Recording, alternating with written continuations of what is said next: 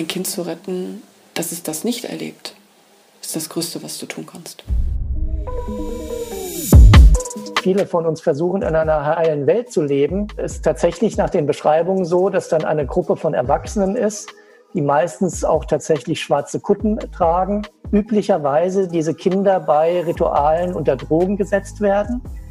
Ähm, aber in dem Fall, wo das Kind dann selber geopfert werden soll, die Drogen weggelassen werden, damit das Kind möglichst bewusst und äh, durch äh, möglichst eine schmerzvolle Prozedur dann seinen Tod erfährt. Und man muss davon ausgehen, dass diese Kreise äh, tatsächlich eine gewisse Macht in unserer Gesellschaft haben, weil auch die Therapeuten werden mitunter bedroht. Die Täter, die sie nennt, also sie nennt mehrere Ex-Präsidenten, äh, andere einflussreiche Politiker, die, die sie da konkret missbraucht haben, die zu diesem Täterkreis gehören. Diese Kreise finanzieren sich auch durch Kinderpornografie und Kinderprostitution. Natürlich mhm. gerade der Vertrieb äh, solcher extremen Gewaltproduktionen wie Snuff-Videos mhm. oder vielleicht auch Live-Übertragungen von, von Folterungen und ähnlichen Dingen. Sie selbst dann bei einem Ritual ihr Baby austragen musste ohne fremde Hilfe und anschließend gleich auch dieses Baby eigenhändig töten musste äh, und es dann auch zu Kannibalismus kam. Ja, und solchen Berichte gibt es leider immer wieder.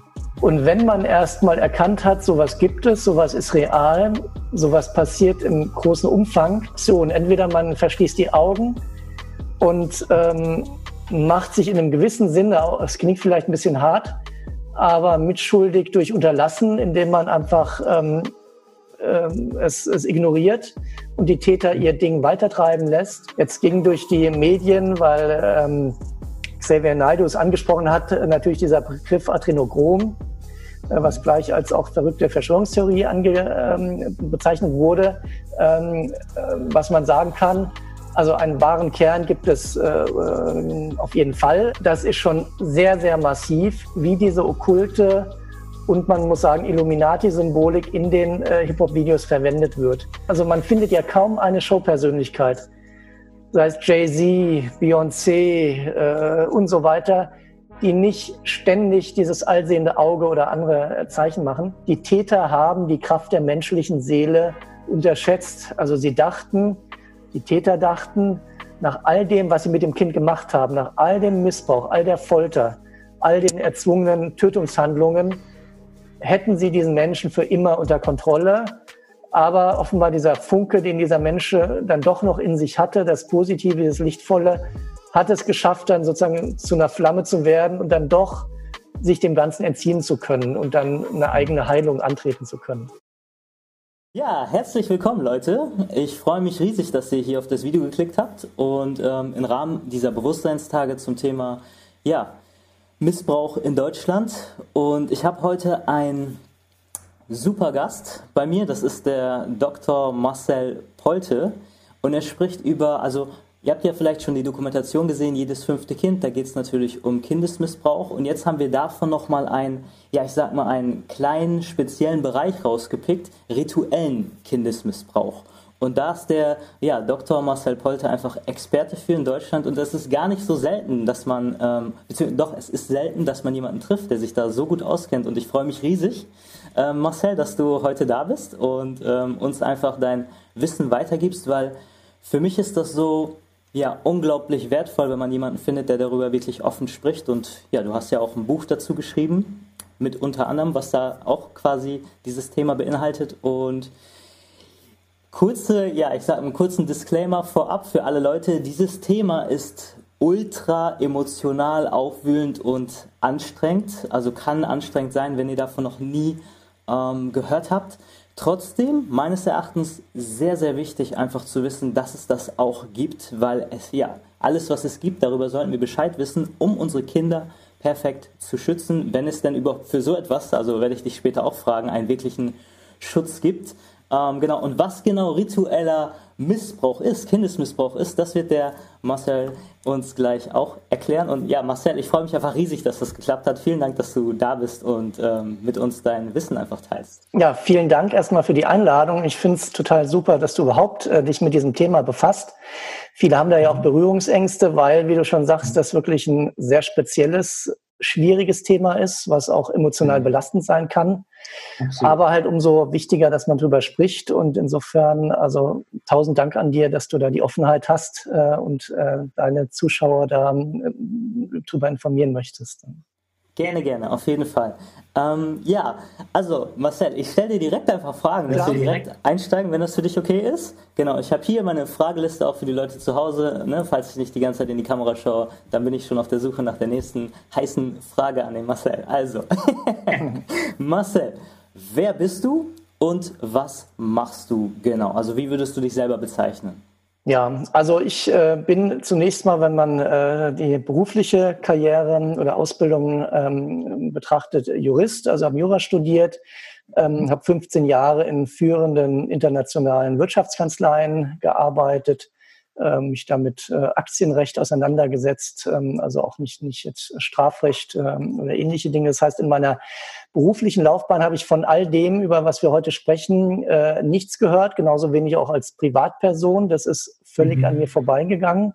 Ähm, warum das so ist, warum auch die Medien nicht darüber berichten, werden wir sicher noch darauf zu sprechen kommen. Ähm, das heißt, ich kam erst später zu dem Thema, unter anderem dadurch, ähm, ich habe neben meinem Job als Anwalt eine Zeit lang ähm, auch therapeutisch gearbeitet als sogenannter Heilpraktiker für Psychotherapie. Mhm. Das ist eine Zulassung, die einem erlaubt, ähm, äh, psychotherapeutisch zu arbeiten. Habe dort auch mit Hypnosetechniken gearbeitet, die einem helfen, äh, sich auch an Dinge zu erinnern, die oft der bewussten Erinnerung nicht zugänglich sind. Ja. Ähm, verkürzt gesagt, über die Arbeit bin ich auf das Thema Mind Control ähm, aufmerksam geworden, also Bewusstseinskontrolle, habe mich dann beschäftigt mit einem Programm, spielt jetzt hier aber nur eine ähm, Rolle am Rande, was die CIA äh, in den 50er Jahren gestartet hat. Das nennt sich Project MK Ultra, ähm, mhm. wo es darum ging, eine Technik zu finden, um Menschen äh, ja möglichst perfekt kontrollieren zu können ähm, und war dann neugierig, ähm, äh, was gab es dazu? Ist das eine Verschwörungstheorie und was steckt dahinter? Wie weit sind die gekommen? Und war dann sehr überrascht, dass man doch auf viele seriöse Quellen stößt, wie Senatsanhörungen, auch Unterlagen zu dem Projekt selber von der CIA-Seite. Also es gibt eine Seite im Internet, wo man äh, offengelegte Dokumente äh, der CIA ansehen kann. Da findet man einen kleinen Teil auch zu diesem Project MK Ultra. Sehr viel wurde vernichtet. Ähm, und letztendlich hat sich gezeigt, dass ähm, äh, man da durchaus erfolgreich war und eine Technik entwickelt hat wie man Menschen kontrollieren kann. Äh, und mhm. dann kam ich dazu oder fand heraus im Rahmen meiner Recherchen, als ich mich dann tiefer mit beschäftigt habe, dass es da sehr starke Verbindungen gibt zu Techniken, im Prinzip sind es sogar dieselben Techniken, die von ähm, ja, satanischen Kulten angewendet werden. Aber da sind wir schon sehr tief im Thema. Ähm, äh, das war sozusagen jetzt erstmal, um zu zeigen, wie kam ich zu mhm. diesem doch sehr ausgefallenen Thema, was wenig bekannt ist. Und warum meine ich, mhm. ähm, ist es wichtig, darüber zu sprechen. Auch darüber, darauf werden wir sicher nochmal eingehen. Ähm, und genau. ja, beantworte dir da gerne alle Fragen zu. Und ich glaube, in der Tat ist es wichtig, da schrittweise einzusteigen, äh, ja. weil viele sind erstmal völlig äh, überfordert und können es gar nicht glauben. Allein wenn man hier von satanischen Kulten spricht, dann denkt man natürlich, mhm eigentlich kann es sowas nicht geben. Und wenn es das gibt, dann sind das vielleicht ein paar durchgeknallte Spinner, die sich da nachts auf Friedhöfen treffen oder so. Und ähm, mhm. äh, so groß und so wichtig kann das Ganze ja nicht sein. Aber da steckt ja. Genau. leider sehr, sehr viel mehr hinter. Ähm, mhm. Und das ist auch, ähm, kann man sagen, leider zweifelsfrei belegt, dass das so ist. Ähm, auch da komme ich dann nochmal auf die Quellen. Woher wissen wir überhaupt, äh, dass das Realität ist, über was ich hier spreche und natürlich auch viele andere Menschen schon mhm. gesprochen oder geschrieben haben. Mhm. Also direkt mal am Anfang, du hast es nämlich schon super in deiner Einleitung auch ja, mitgesagt. Wenn ich dich jetzt zum Beispiel google, vielleicht eine kleine provokante Frage, mhm, ähm, wenn ich dich google, ja, ähm, ich finde dann dein Buch, die neue dunkle Weltordnung, ja, dann finde ich auch Sachen über UFOs, jetzt redest du über Satanismus und bla bla bla. Was würdest du jetzt Menschen sagen, die jetzt hier, bis hierhin sind die mitgegangen, hören dann diese Sachen, hören auch den Begriff Verschwörungstheorie, ja, die können dich ja perfekt, wenn die das sehen, jetzt in diese Sparte stecken. Du bist ein Verschwörungstheoretiker ja, und jetzt reden wir miteinander. Warum ist das nicht so? Also warum handelt es sich hierbei nicht mehr um eine Verschwörungstheorie? Ja, ähm, zum einen muss man äh, sich tatsächlich jedes Thema genau anschauen und ähm, mhm Im Moment oder ja, sagen wir bis vor einiger Zeit wäre es vielleicht schwierig gewesen oder kritisch, wenn man zum Beispiel mit dem Begriff des UFO-Phänomens in Verbindung gebracht wird, wo ich auch mhm. äh, lange Zeit ähm, geforscht habe, mhm. auch mit Betroffenen gearbeitet habe, die sagen, sie haben Kontakterfahrungen ähm, äh, gehabt. Ähm, mhm. Allerdings, wer da denkt, äh, das ist jetzt ein anderes Thema, aber wer dort denkt, das wäre irgendwie Unfug oder würde auch in Richtung Verschwörungstheorie gehen, mhm. ähm, der ist letztendlich ähm, nicht, ähm, nicht ausreichend informiert, weil seit 2017 oder Ende 2017 ähm, sogar vieles von dem, was 70 Jahre lang äh, eigentlich ein Tabuthema war, mhm. ähm, offengelegt wurde, nämlich äh, von den US-amerikanischen Medien äh, wenn man mhm. da mal durchgeht, aber wir wollen ja, ja gar nicht so tief einsteigen, aber da einfach mal schaut, was gab es da für Meldungen in der New York Times, in Washington Post. Ähm, das ist geradezu unfassbar. Manches ist ja auch mhm. in Deutschland gelandet. Ich hatte vor kurzem einen Sternreporter wieder auf eine äh, Meldung aus den USA von der New York Times ähm, äh, hingewiesen. Der hat das dann auch äh, einen Tag später auch äh, ausführlich und sehr gut gebracht. Wenn man da mhm. mal googelt, Stichwort UFO-Pentagon-Programm, äh, findet man da einiges. Und um es sozusagen ganz knapp zu umschreiben ist, äh, dass jetzt seit zwei Jahren darüber offiziell berichtet wird, dass es äh, Sichtungen von UFOs durch äh, Navy-Piloten gab. Ähm, äh, mittlerweile sogar darüber gesprochen wird, dass Materialien, UFO-Materialien vorhanden sind und untersucht werden. Das war mhm. jetzt diese neueste Meldung, wo auch der Stern drüber gesprochen hat. Also selbst okay. bei diesem Thema, wo viele denken, würden sie sich äh, vorher nicht mit beschäftigt haben, äh, das ist ja völliger Unsinn, über UFOs mhm. oder vielleicht sogar über Außerirdische zu sprechen, äh, steckt mhm. da sehr viel mehr hinter und gibt es sogar ähm, jetzt zumindest seit zwei Jahren sehr, sehr gut nachlesbare, leicht auffindbare, seriöse äh, Informationen, äh, dass da viel dran ist. Ähm, äh, das das eine. Äh, wenn wir jetzt aber zum Thema rituelle Gewalt kommen, ähm, auch da könnte man natürlich sagen, okay, rituelle Gewalt, Satanskulte, äh, das hört sich irgendwie nach Verschwörungstheorie an. Ähm, wobei auch da äh, zu beobachten ist, dass seit einigen Monaten in den großen Medien sehr stark äh, dieses Thema Verschwörungstheorie gepusht wird und versucht wird, sozusagen bestimmte Themen alle unter äh, diesen Hut äh, zu bringen, von Verschwörungstheorien und äh, Aluhutträgern zu sprechen. Ähm, zum Glück kann ich sagen, äh, über was wir heute sprechen werden, äh, ist es sehr, sehr leicht nachweisbar, dass was wir nicht mit Verschwörungstheorien zu tun haben, weil es ganz einfach seit rund 30 Jahren Therapeuten gibt, die mit Überlebenden aus diesen ähm, satanischen Kulten arbeiten. Das heißt, es gibt mittlerweile auch eine umfangreiche Fachliteratur, sowohl deutsche als auch amerikanische Literatur, wo all das, über das ich hier spreche, im Detail beschrieben wird. Das heißt, was ich getan habe, ist eigentlich ähm, vorwiegende Recherche und eine Zusammenfassung von dem, was es da an äh, seriösen Quellen aus diesen Therapeutenkreisen schon gab. Ich habe natürlich auch Kontakt gehabt äh, direkt zu Therapeuten, auch zu Betroffenen. Ähm, habe etwas weiter auch noch recherchiert, was dieses äh, CIA-Thema anbelangt. Aber wenn wir hier mhm. allein mal von der rituellen Gewalt sprechen, ja. von der Verbreitung dieser Verbrechen, äh, dann ist das alles sehr gut belegt durch die Fachliteratur und äh, diverse Datenerhebungen und Studien. Also es gab zum Beispiel 2005 und 2007 äh, Befragungen bei Vertragstherapeuten in Deutschland, beziehungsweise man muss sagen, nur in einem kleinen Gebiet in Rheinland-Pfalz, Saarland und im Ruhrgebiet. Und man hat noch bundesweite Beratungseinrichtungen angeschrieben und hat die gefragt, hattet ihr schon mal solche Fälle, wo es um rituelle Gewalt geht? geht? Mhm. Was wurde da so berichtet von euren Patienten? Ähm, und rauskam, äh, dass es 202 als glaubhaft eingestufte Fälle von ritueller Gewalt gab. Und wenn man das überlegt, äh, das betraf nur dieses kleine Gebiet der BRD. Mhm.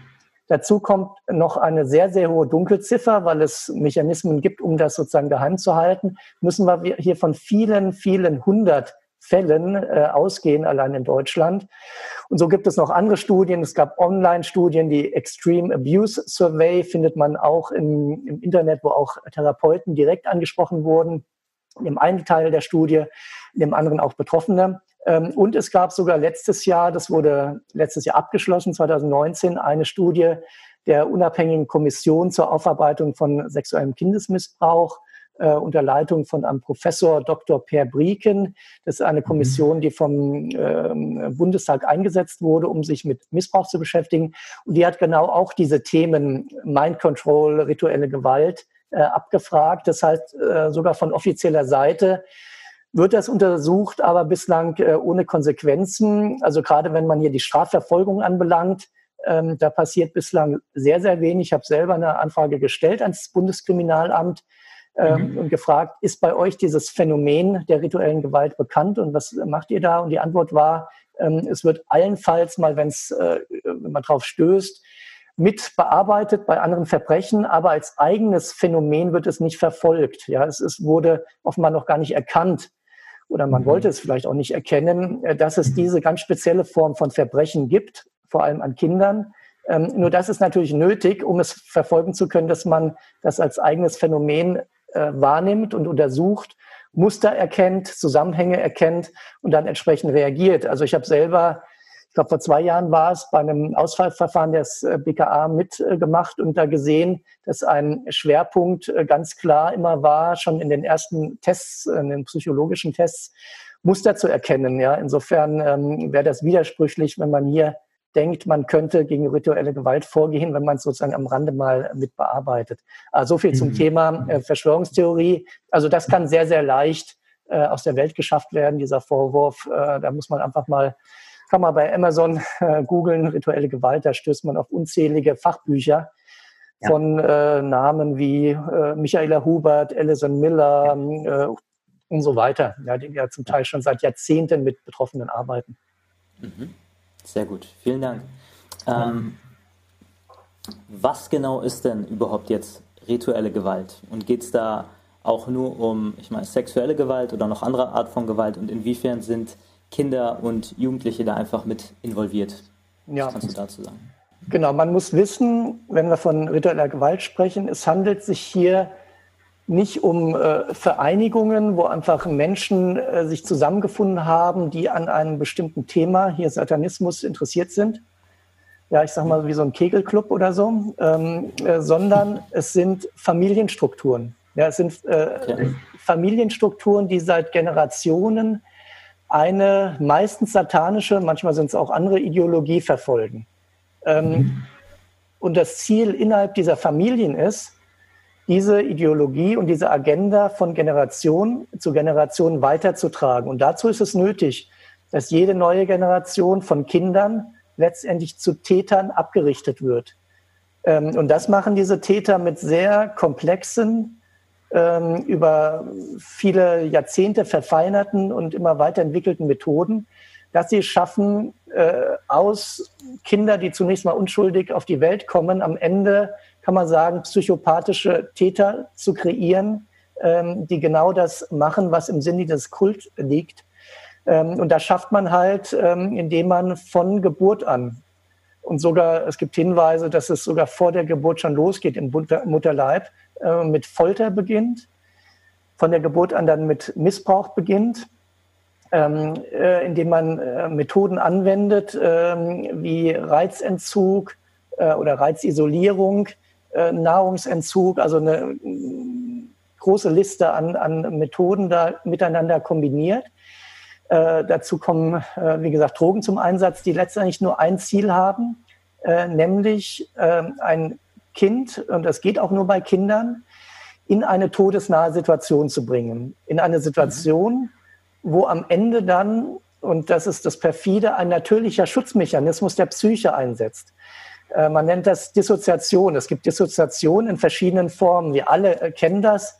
Ähm, eine ganz leichte Form ist sozusagen Tagträumen, äh, wenn wir mal kurz so weg sind. Ähm, als Schutzmechanismus tritt es zum Beispiel auf bei Menschen, die einen schweren Unfall erlebt haben oder auch Missbrauch erlebt haben, dass sie sich ähm, häufig an die Tat oder an diesen Vorfall nicht erinnern können Warum ist das so? Damit sozusagen die, ähm, der Rest der Psyche unbeschadet dann im Alltag fortbestehen kann und nicht ständig von den Gedanken an diesen Unfall oder an den Missbrauch dann ähm, ja, beeinträchtigt wird. Ähm, mhm. Und da sorgt dann sozusagen die Psyche dafür, man kann sich an diesen Zeitraum dann nicht erinnern.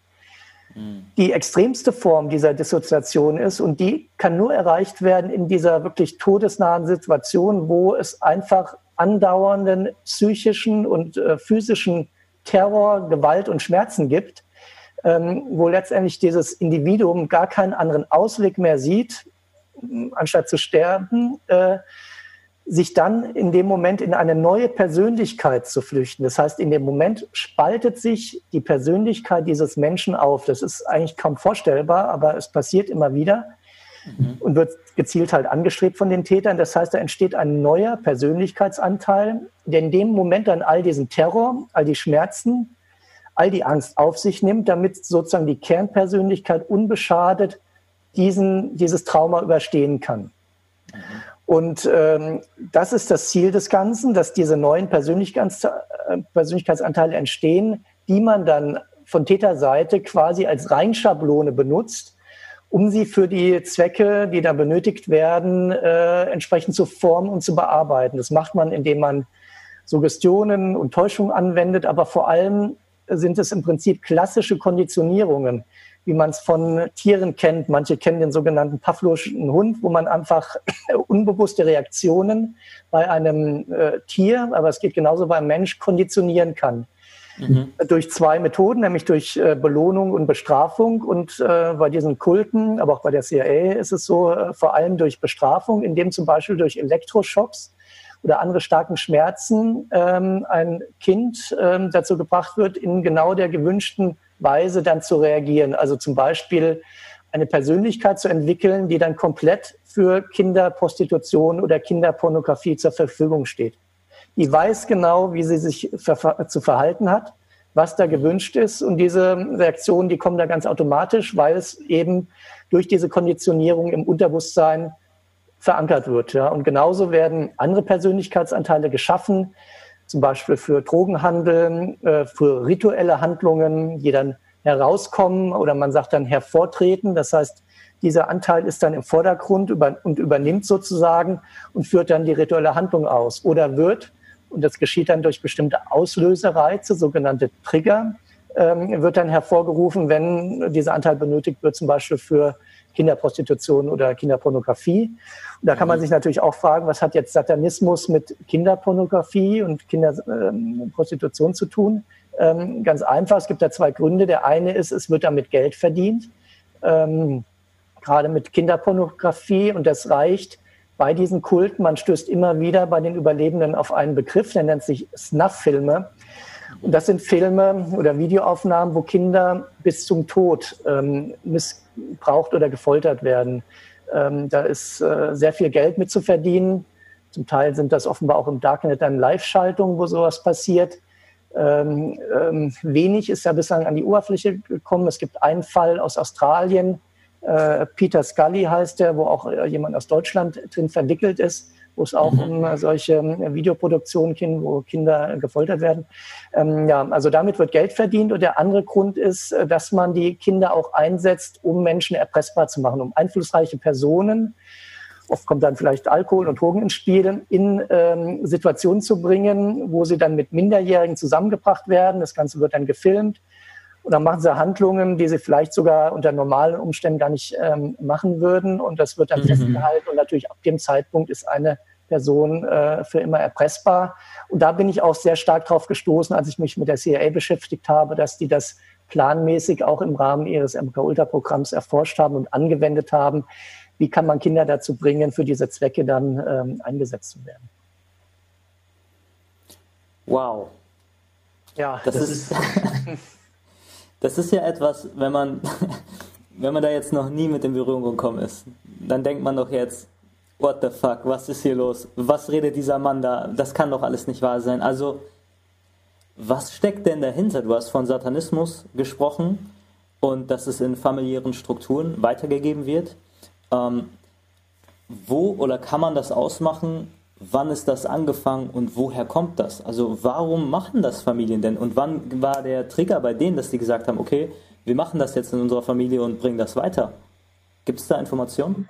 Ja, also äh, zunächst nochmal, also alles, was ich jetzt gesagt habe, wo man erstmal so mit offenem Mund und sprachlos äh, dasteht, ja. wenn man das hört, da muss man sich nur ein beliebiges Fachbuch raussuchen, zum Beispiel von Alice und Miller, jenseits des Vorstellbaren, oder von ähm, einer Therapeutin aus Deutschland, die da sehr viel Erfahrung hat, Michaela Huber, die hat da diverse mhm. Bücher geschrieben und das erste nannte sich, glaube ich, Multiple Persönlichkeit oder so. Ähm, da steht all das drin und noch sehr viel mehr, sehr detaillierter, mhm. wie sowas erreicht wird, wie komplex auch die inneren Systeme sind. Also ich habe es jetzt nur wirklich ganz knapp umschrieben. Aber die Täter arbeiten dann noch sehr viel komplexer. Da werden Dutzende Innenpersonen geschaffen, um dieses mhm. System am Laufen zu halten. Da sind Personen, die sind nur dazu da, äh, Bericht zu erstatten, von denen weiß auch dieser Mensch gar nicht, also dem Kult zu berichten, wenn zum Beispiel eine Therapie aufgenommen wird. Da sind Personen da, ähm, die die Selbstmordprogramme ausführen, wenn also da ähm, dann doch vielleicht eine Therapie stattfindet ähm, mhm. die Rückrufaktion nicht klappt, dann wird der nächste Trigger ausgelöst, dann versucht diese, dieser Patient dann oder der Überlebende sich umzubringen. Und all solche Sicherungsmechanismen sind da eingearbeitet und das ist, wie gesagt, eins zu eins dort nachlesbar. Ähm, mhm. Und das ist eine sehr gute Frage, die du gestellt hast, weil ich habe mich das auch natürlich gefragt. Ähm, man hat im, ich sag mal, im Geschichtsunterricht nie irgendwie vergleichbar mhm. was mitbekommen, dass es mal eine Entwicklung gab äh, oder Strömungen gab, ähm, wo es, wo dieser Satanismus populär war. Man mhm. kennt vielleicht äh, Hexenverfolgung, Inquisition und solche Dinge. Ähm, äh, hat vielleicht auch mal gehört, dass es irgendwelche Illuminati-Kulte oder ein, ein Illuminati-Orden gab. Aber mhm. das hat alles äh, zunächst mal nichts äh, offiziell mit äh, Satanismus zu tun, äh, mhm. so dass ich ähm, sagen muss, es gibt keine offiziellen Erklärungen, wann das Ganze losging. Es gibt Hinweise, dass es ähm, über viele Generationen, also schon seit Jahrhunderten praktiziert wird in diesen Familien. Und zwar äh, ein äh, Psychologe aus den USA, Dr. Corridon Hammond, der hat einen bahnbrechenden Vortrag mal bei einer Fachtagung gehalten. Das war, äh, ich glaube, 91 oder 92, also auf jeden Fall in den 90ern.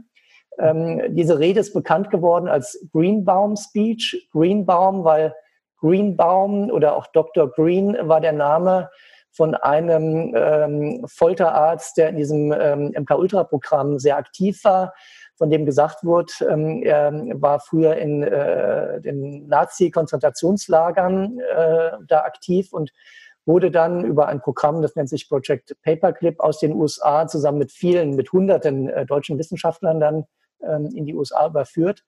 Und auf den Namen stieß man dann immer bei Überlebenden äh, dieses MK-Ultra-Programms. Viele sagen sogar, es sei Josef Mengele gewesen, der sogenannte Todesengel von Auschwitz. Ähm, und diese Greenbaum-Speech, die kann man noch googeln, ist nicht äh, so leicht zu finden, weil die Verbreitung da ähm, ja, verhindert wurde. Auch der äh, Dr. Corridon Hammond hat dann im Nachgang äh, die, die Rede zurückgezogen und sich nicht mehr wieder zu geäußert. Ähm, ich habe dann später äh, gefunden in einem Buch eine Aussage, da unterhielt sich der Autor mit ihm, wo er dann zugab, ähm, aber nur so wirklich ähm, ganz knapp, dass er da und seine Familie bedroht worden ist, äh, weil das wirklich unglaubliche äh, Offenlegungen waren, die er da gemacht hat. und da kam auch raus, dass er auf bestimmte Codierung gestoßen ist, also dass diese Überlebenden immer eine Art, äh, einen Code, eine Nummer hatten und ein Teil dieser Nummer stand wohl für die Zahl der Generationen, ähm, in denen diese äh, ja diese Mind Control da praktiziert wurde und ähm, die Zahlen, auf die er stieß, die die zeigten, dass das schon seit vielen Generationen, also nicht nur im, im letzten Jahrhundert, sondern äh, weit zurückreichend praktiziert wurde. Ähm, man muss davon ausgehen, dass es, äh, dass es satanische Kreise schon seit sehr, sehr alten Zeiten gibt. Also vielleicht mhm. zurückreichend bis zu babylonischen äh, Zeiten, also Jahrtausende sogar. Ähm, und offenbar im Hintergrund äh, diese Kreise es geschafft haben, äh, unentdeckt zu bleiben äh, und ihre Agenda zu, zu verfolgen, Rituale abzuhalten, aber wohl auch nach und nach ihre Macht auszubauen.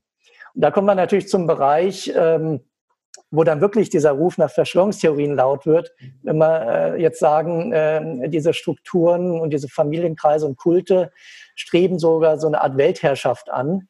Ähm, da müssen wir jetzt auch nicht zu vertieft eingehen, aber das ist etwas, ähm, was auch die Überlebenden immer wieder sagen. Und wenn man jetzt zum Beispiel auf die Internetseite geht des Bistums Münster, die eine äh, Sektenberatungsstelle haben, und wo eine Dame, Brigitte Hahn, die ist leider im letzten Jahr dort ausgeschieden, sehr sich engagiert hat für diesen Bereich rituelle Gewalt, wo es auch im letzten Jahr eine Fachtagung gab, wo 140 äh, Teilnehmer waren, also fast alles Therapeuten und Mediziner und Überlebende, auch Leute aus der Strafverfolgung. Ähm, das zeigt bei, äh, also wahrscheinlich so über 100 Therapeuten, ähm, auch das ist kein Einzelfall, da gibt es sehr, sehr viele, die da in Deutschland in ihrer Traumatherapie mit ähm, Überlebenden arbeiten. Ähm, und auch auf der Internetseite dieser, äh, dieses Bistums Münster kann man sogar schon nachlesen, äh, dass es den Tätern um die Errichtung eines satanischen Weltreiches geht. Ähm, hört sich erstmal komisch an, aber andererseits ist es auch völlig logisch. Ich sag mal, wenn man Personen hat, die wirklich an diese Ideologie glauben und dass sie daran glauben, und das nicht nur sozusagen ein Cover ist für, äh, ich sage mal, normale organisierte Kriminalität, sieht man halt daran, äh, was sie tun, nämlich dass sie Kinder opfern, äh, dass, dass da mhm. Kannibalismus praktiziert wird. Ja, das, mhm. sowas macht man nicht zur Show. Äh, das, mhm. da steckt eine tiefere Ideologie hinter. Und wenn die dahinter steckt, ist natürlich auch klar, wenn die an Satan oder Luzifer glauben, ähm, äh, und da sozusagen an, dass da ein satanisches Weltreich letztlich als ein Ziel angestrebt wird, und damit haben wir es jetzt zu tun. Und man muss davon ausgehen, dass diese Kreise äh, tatsächlich eine gewisse Macht in unserer Gesellschaft haben. Auch das wird von Überlebenden und ich jetzt aus, aus irgendwie sonstigen Quellen immer wieder berichtet, dass die Täter halt aus sämtlichen gesellschaftlichen Bereichen kommen. Ja, da sind äh, Ärzte, äh, da sind Politiker, da sind äh, Polizisten, also alles, ja, Lehrer, ja, alles findet man da. Ähm, und es zeigt sich halt auch daran, dass diese Taten bislang halt auch noch nicht in dem Maße bekannt geworden sind, wie man es eigentlich erwarten würde, wenn man mhm. sich hier bewusst macht, über was wir gerade reden. Ja? Und es gibt mhm. Fälle wie den Dutroux-Fall aus Belgien, äh, wo es auch Hinweise gibt, dass da eine rituelle Komponente hintersteckt, ähm, wo äh, immer gesagt wurde, man hat es mit einem psychopathischen Einzeltäter zu tun, was aber schon nicht sein kann, wenn man bedenkt, dass da offenbar 27 Zeugen im Laufe der, des Verfahrens ums Leben gekommen sind äh, und ja. es äh, da sogar eine ZDF-Doku gibt, äh, Dutroux ja. und die toten Zeugen, die das äh, kurz beleuchtet. Ähm, und da zeigt sich, dass es im Hintergrund tatsächlich äh, einflussreiche Kreise gibt, die da agieren. Mhm. Kann man denn sagen oder hast du eine Vorstellung? Also du hast gesagt, klar, diese Leute glauben daran, ne? die glauben an, wie andere Leute halt an Gott glauben, glauben die halt an Satan, genau das mhm. Gegenteil. Ähm, aber warum muss man denn jetzt unbedingt Kinder opfern und du hast auch Kannibalismus angesprochen, ja. deren Blut trinken, deren Herz essen oder was es da für kranke Geschichten einfach mhm. gibt? Ähm, was haben die denn davon? Also was ja. ist das, was da gemacht wird und wieso? Wer hat sich das ausgedacht oder ist das etwas, was, also vielleicht auch deine Meinung, wenn es dazu keine mhm. Quellen gibt, aber ja. ist das etwas, was von Anfang an in den Menschen auch drin steckt, einfach dieses Böse, sag ich mal, und das auszuleben auf eine gewisse Art und Weise? Oder kannst du dir vorstellen, warum man so etwas tut und wer ja. auf so etwas also gekommen ist, irgendwann mal das zu machen? Ja, also ähm, sicher haben wir Menschen äh, eine Anlage sowohl zum Guten als auch zum Bösen, das denke ich schon. Mhm. Ähm, dennoch glaube ich, dass das, worüber wir hier sprechen, auch in diesem Ausmaß, ähm, nicht allein auf menschliche Ursachen zurückzuführen ist, dass da andere Einflüsse am Werk sind. Ähm, da werde ich auch in Teil 2 meines Buches detailliert drauf eingehen. Ich habe das äh, sozusagen alles extra ausgeblendet, um mich auf dem Bereich oder im Bereich oder auf der Ebene der Fachliteratur bewegen zu können. Äh, okay. und sozusagen mhm. auf dieser physischen, weltlichen Ebene, weil das, über was wir dann sprechen müssen, noch sehr viel schwer, schwerer zu begreifen und nachvollziehen, zu vollziehen und anzuerkennen ist. Ähm, aber äh, um mal ein konkretes Beispiel zu nennen, der, die Vorstellung, dass man Göttern, ob man die jetzt Satan nennt oder wie auch immer, Opfer bringt und auch Menschenopfer erbringt, äh, ist in der Geschichte ja äh, immer wieder anzutreffen, wenn wir hier ja. auf die Kultur der Maya und Azteken zu mhm. sprechen kommen, auf die ich mhm. auch äh, eingehen werde, dann im zweiten Buch, mit dem ich mich auch früher schon im anderen Zusammenhang befasst habe. Äh, mhm. da stoßen wir sehr exzessiv auf das Thema Menschenopfer. Also mhm. da geht es äh, allein zur Einweihung bestimmter Tempel um Zehntausende äh, Menschen, die da geopfert worden sind. Äh, jetzt nicht alles Kinder, aber auch zu einem großen Teil, äh, wo das Thema Blutopfer und sogar das Thema, dass die Opfer als Nahrung für die Götter dienen, ähm, äh, allgemein bekannt ist und auch durch die Forschungsliteratur ähm, belegt ist. Also der Gedanke ist nicht neu. Ähm, und da habe ich sozusagen auch eine Erklärung schon äh, gebracht. Es, es, geht darum, äh, durch die Tötung von Babys sind es häufig oder Kindern oder auch anderen Menschen, äh, letztendlich dieser, dieser bösen Macht ein Opfer zu erbringen. Aber zum anderen auch hat es einen ganz konkreten energetischen Aspekt für diese Täter.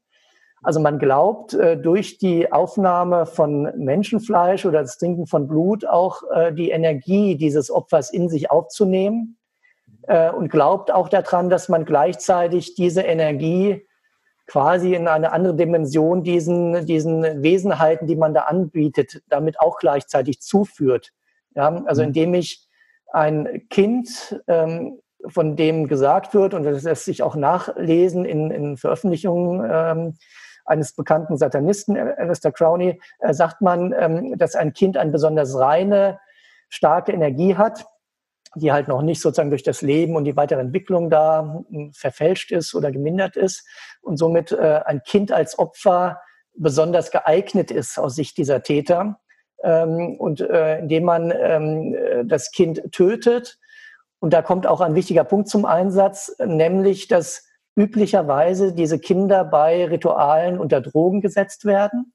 Mhm. Ähm, aber in dem Fall, wo das Kind dann selber geopfert werden soll, die Drogen weggelassen werden, damit das Kind möglichst bewusst und äh, durch äh, möglichst eine schmerzvolle Prozedur dann seinen Tod erfährt. Auch da gibt mhm. es also ganz konkrete Aussagen von Überlebenden, auch in der Fachliteratur wiedergegeben, äh, weil man meint, dass durch diese Schmerzen eine besonders starke negative Energie dann produziert wird, die diesen Wesenheiten zugeführt wird. Und ein anderer, eher äh, physischer Aspekt ist, dass äh, natürlich durch Schmerzen werden bestimmte Hormone in das Blut gegeben. Jetzt ging durch die Medien, weil ähm, Xavier Naidoo es angesprochen hat, natürlich dieser Begriff Adrenochrom, äh, was mhm. gleich als auch verrückte Verschwörungstheorie ange, ähm, bezeichnet wurde. Ähm, äh, was man sagen kann, also einen wahren Kern gibt es äh, äh auf jeden Fall, äh, nämlich es wird immer wieder von Blutopfern berichtet und auch von Aussagen von Überlebenden, die sagen, es geht den Tätern darum, ähm, dieses Blut mit äh, bestimmten Hormonen anzureichern, die halt ausgeschüttet werden in so einer schmerzhaften Prozedur. Ähm, mhm. Weil dann eben, ähm, was auch jeder Mediziner weiß, natürlich in einer Stresssituation und vor allem natürlich in einer schmerzhaften Situation dann Adrenalin ins Blut gegeben wird. Und ein Folgeprodukt von Adrenalin, wenn Adrenalin äh, oxidiert wird, ist eben dieses sogenannte Adrenochrom. Ähm, es gibt auch einige wenige Aussagen, die tatsächlich Adrenochrom nennen. Also insofern ist selbst dieser Begriff nicht völlig abwegig. Ähm, ich habe sogar eine Aussage gefunden von 94 von einem Insider, der vorher schon sagte, es gab Anschläge auf sein Leben und er danach dann tatsächlich kurz später, als er darüber gesprochen hat, ums Leben kam, offiziell durch Selbstmord, durch Strangulation. Also kann man sich auch Wie fragen, was ja. wirklich ein Selbstmord. Also der hat 94 schon von Adrenalin gesprochen und dass das Kinder, bei Kindern auf diese Weise produziert mhm. wird. Äh, also mhm. ist gar nicht jetzt eine neue Erfindung von irgendwelchen Verschwörungstheoretikern oder gar von Xavier Naidoo. Ähm, äh, aber letztlich kommt es auch nicht darauf an, ob es darum geht. Äh, und sogar das Thema, was er angesprochen hat, es würde da um Verjüngung gehen. Da gibt es, wenn man kann jeder googeln, äh, diverse Studien, äh, die herausgefunden haben, dass junges Blut offenbar einen verjüngenden Effekt hat. Ja, also da gab es Versuche, wo irgendwie äh, Mäuse, äh, alte und äh, junge, wo der Blutkreislauf da zusammengeschaltet wurde und man herausgefunden hat, tatsächlich diese Zuführung von jungem Blut äh, führt zu gewissen Regenerationseffekten und es hat diese verjüngende äh, Wirkung. Ob da jetzt bestimmte Proteine für verantwortlich sind im Blut oder eben dieses Adrenochrom, das kann man jetzt tatsächlich noch nicht sagen. Ähm, mhm. Aber zumindest ähm, es stimmt, es geht um Blut, es geht um Energien, die da aufgenommen und freigesetzt werden. Und das ist das, was diese Menschen dann zu diesen äh, sehr schlimmen Dingen äh, treibt. Also sehr häufig kommt es vor und wird auch berichtet. Zum Beispiel in einer Doku Höllenleben ähm, von einer Überlebenden, deren Schwester ich auch getroffen habe, dass sie selbst dann bei einem Ritual ihr Baby austragen musste ohne fremde Hilfe und anschließend gleich auch dieses Baby eigenhändig töten musste äh, und es dann auch zu Kannibalismus kam. Ja, und solche Berichte gibt es leider immer wieder. Mhm. Ist das denn so, dass das immer Satanisten sind, die diese rituelle Gewalt ausführen? Oder was gäbe es denn noch für andere Kulte, die es da gibt? Auch wenn es wenige sind, aber wie muss man ja. sich vorstellen? Wie ist das da? Also zum einen äh, kann man sich fragen, ob wirklich jeder, der mitmacht, äh, an diese satanistische Agenda glaubt. Also selbst wenn es ein mhm. satanistischer Kult ist. Mhm. Ähm, auch da kann es sein, dass es vielleicht Mitläufer gibt. Aber ich sag mal so, die, die oberste Riege und die diese äh, Rituale äh, durchführen, ähm, da spricht schon viel dafür, dass sie tatsächlich da jetzt nicht was vorspielen äh, und dann äh, sozusagen um ihre weiß nicht, ihre Anhänger zu beeindrucken, dann einfach mal ein, ein, ein Fötus opfern oder ähnliches. Ähm, mhm. Aber es gibt, ähm, und da weisen halt die Therapeuten auch darauf hin, weil man anfangs immer von äh, satanischen Kulten gesprochen hat, es gibt wohl auch andere, andere Ideologien, die da ähm, angebetet werden. Äh, also zum Teil nennt man Satan, manchmal Luzifer. Ob, da, ob man da jetzt unterscheiden kann, ist eine andere Frage. Zum Teil sind es aber auch andere, zum Beispiel nordische Gottheiten, habe ich schon gehört, dass okay. die da angebetet werden. Ähm, und es gibt wohl auch eine gewisse Kooperation mit äh, rechtsextremistischen Gruppierungen, dass sich da sozusagen, mhm. äh, und ich kenne auch einen Fall, dass sich da sozusagen die Täter aus den Kulten aus, und aus diesen rechtsextremistischen Kreisen ähm, die, die Opfer austauschen und auch die, die sozusagen die Trainer, die dieses Mind Control ausführen, ähm, da in beiden Welten quasi aktiv sind. Also da gibt es schon auch Überschneidungen. Ähm, aber wichtig ist, ähm, es scheint eine zumindest eine internationale Vernetzung zu geben, was man daran erkennen kann. Auch da könnte man ja sagen, das sind einfach alles so lokale Kulte, die nichts voneinander ja. wissen. Äh, mhm. Und das ist jetzt hier keine, keine weltumspannende Verschwörung oder ähnliches. Ähm, aber ähm, es spricht viel dafür, dass es, wie gesagt, zumindest ein Netzwerk ist, was da weltweit, weltweit agiert, weil eben äh, Therapeuten beispielsweise in den USA auf genau dieselben Programmierungen und Programmierungstechniken gestoßen sind, wie man sie beispielsweise auch hier in Deutschland findet. Ja, also dass bestimmte Programme mit bestimmten griechischen Buchstaben bezeichnet werden, wie diese Programme aufgebaut sind, wie man diese Persönlichkeitsspaltung erreicht. Ähm, das ist da identisch, auch bei der CIA sogar identisch, ähm, mhm. so dass man davon ausgehen muss, da findet auf jeden Fall ein Informationsaustausch statt und letztendlich auch viel dafür spricht, dass diese Täter ja einer äh, der gleichen übergeordneten äh, Organisation dann angehören. Mhm, mhm. Okay.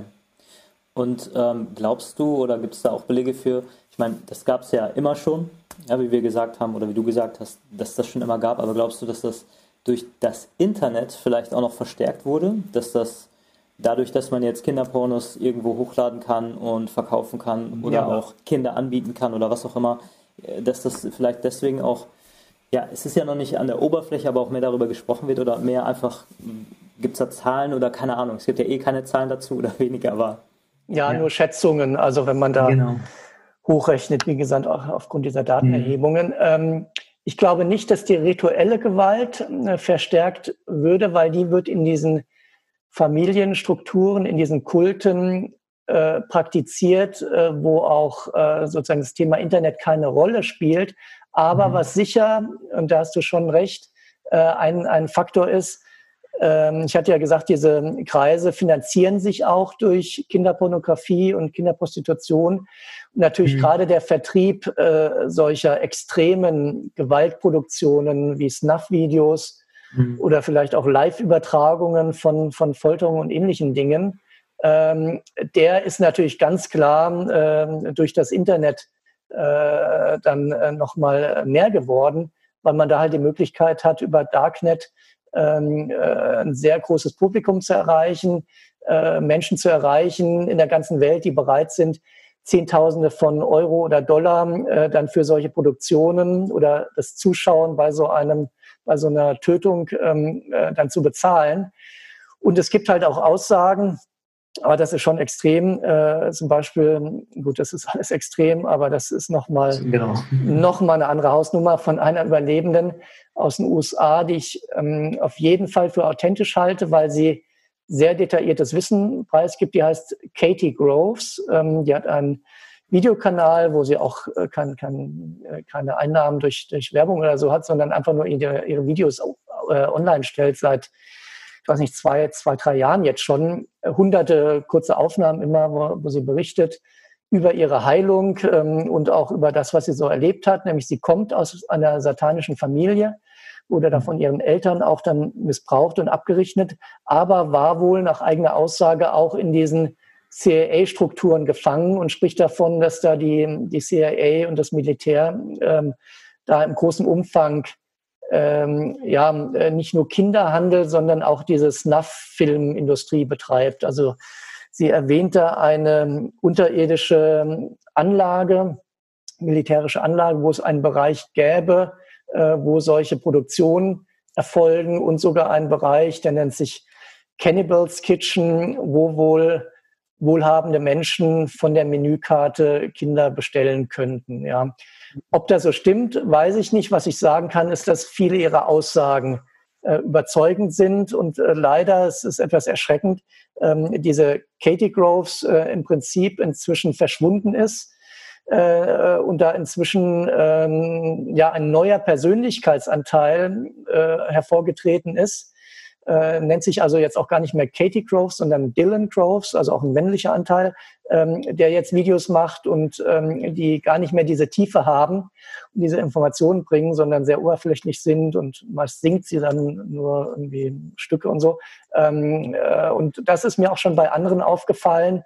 Äh, es gibt zwei, drei andere Beispiele, auf die werde ich dann auch noch eingehen, ähm, wo wirklich Menschen sehr, sehr extremes Insiderwissen preisgegeben haben äh, mhm. wo man wirklich als Unbefangener und selbst ich mich fragen musste, kann das sein? Ähm, äh, und die haben dann ein, zwei Videos gemacht äh, oder Interviews gegeben und auch angekündigt, sie wollen diese Aufklärung weitertreiben. Und die waren dann komplett äh, von der Bildfläche verschwunden. Ja? Also wurden offenbar aus dem Verzehr, Ver Verkehr gezogen. Und bei einem Fall konnte ich sogar sehen, da stieß ich dann später nochmal, Monate später, darauf, dass sie auf einmal wieder Videos machte.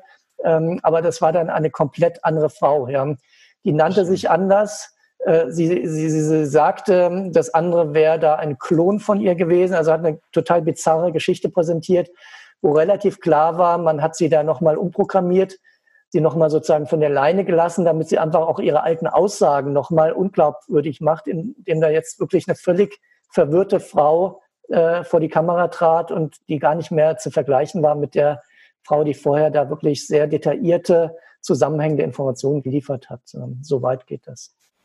Wow. Also nur für alle zu Hause, die das noch nie irgendwie damit in Berührung gekommen sind.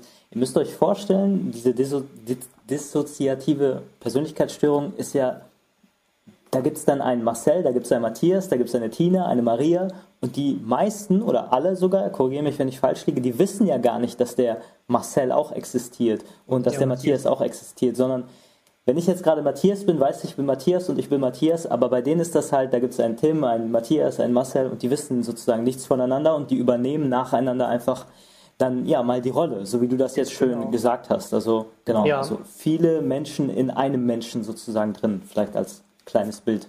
Ja, genau, das, das Bild passt sehr gut. Ähm, und zwar wissen in der Tat meistens nicht die einzelnen Innenpersonen voneinander und das führt dann dazu, ähm, es gibt zwar meistens eine Person, die im Vordergrund ist, sozusagen so eine äh, Alltagspersönlichkeit, aber mhm. es kann halt entweder durch äh, gezielte Reize, diese angesprochenen Trigger, ähm, ja. oder auch durch dadurch, dass der Reiz sozusagen zufällig ausgelöst wird, äh, mhm. zu so einem solchen Wechsel und Switch, Switch kommen und dann ist auf einmal der Christian im Vordergrund und nicht mehr der ja. Matthias. Ähm, ja. Und das führt dann dazu, ähm, interessanterweise, und das ist auch logisch, dass natürlich dann der Matthias sich an einen bestimmten Zeitraum nicht erinnern kann. Der fragt ja. sich dann, ich war doch da und da, äh, und mhm. an die zwei oder drei Stunden kann ich mich jetzt gar nicht mehr erinnern, was ich da gemacht habe. Das heißt, diese mhm. Zeitverluste äh, sind relativ typisch bei Menschen mit dieser Persönlichkeitsstörung.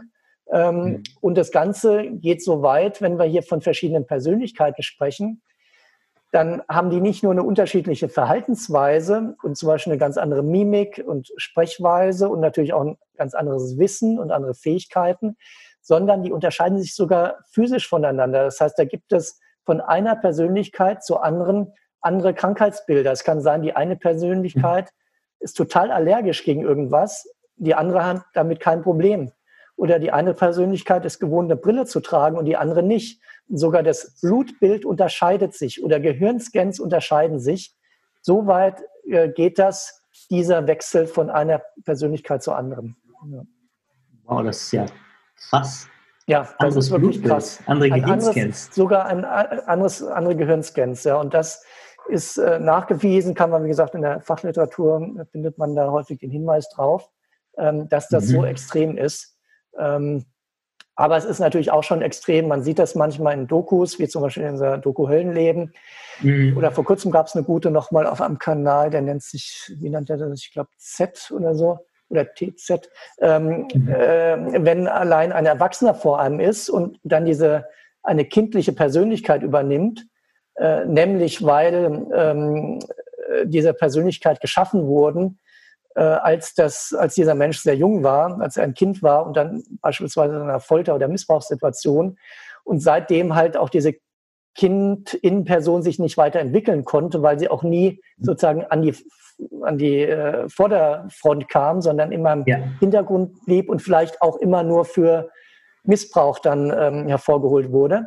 Und wenn dann so ein, bei einem Erwachsenen so ein Wechsel stattfindet, ist das schon sehr beeindruckend. Man kann sagen, für viele vielleicht verstörend, wenn auf einmal dieser erwachsene Mensch, mit dem man sich vorher noch normal auf einem erwachsenen Niveau unterhalten hat, auf einmal äh, wie ein Kind redet, auch ein Kind Wortschatz hat und auch von der ganzen Verhaltensweise dann zum Kind wird.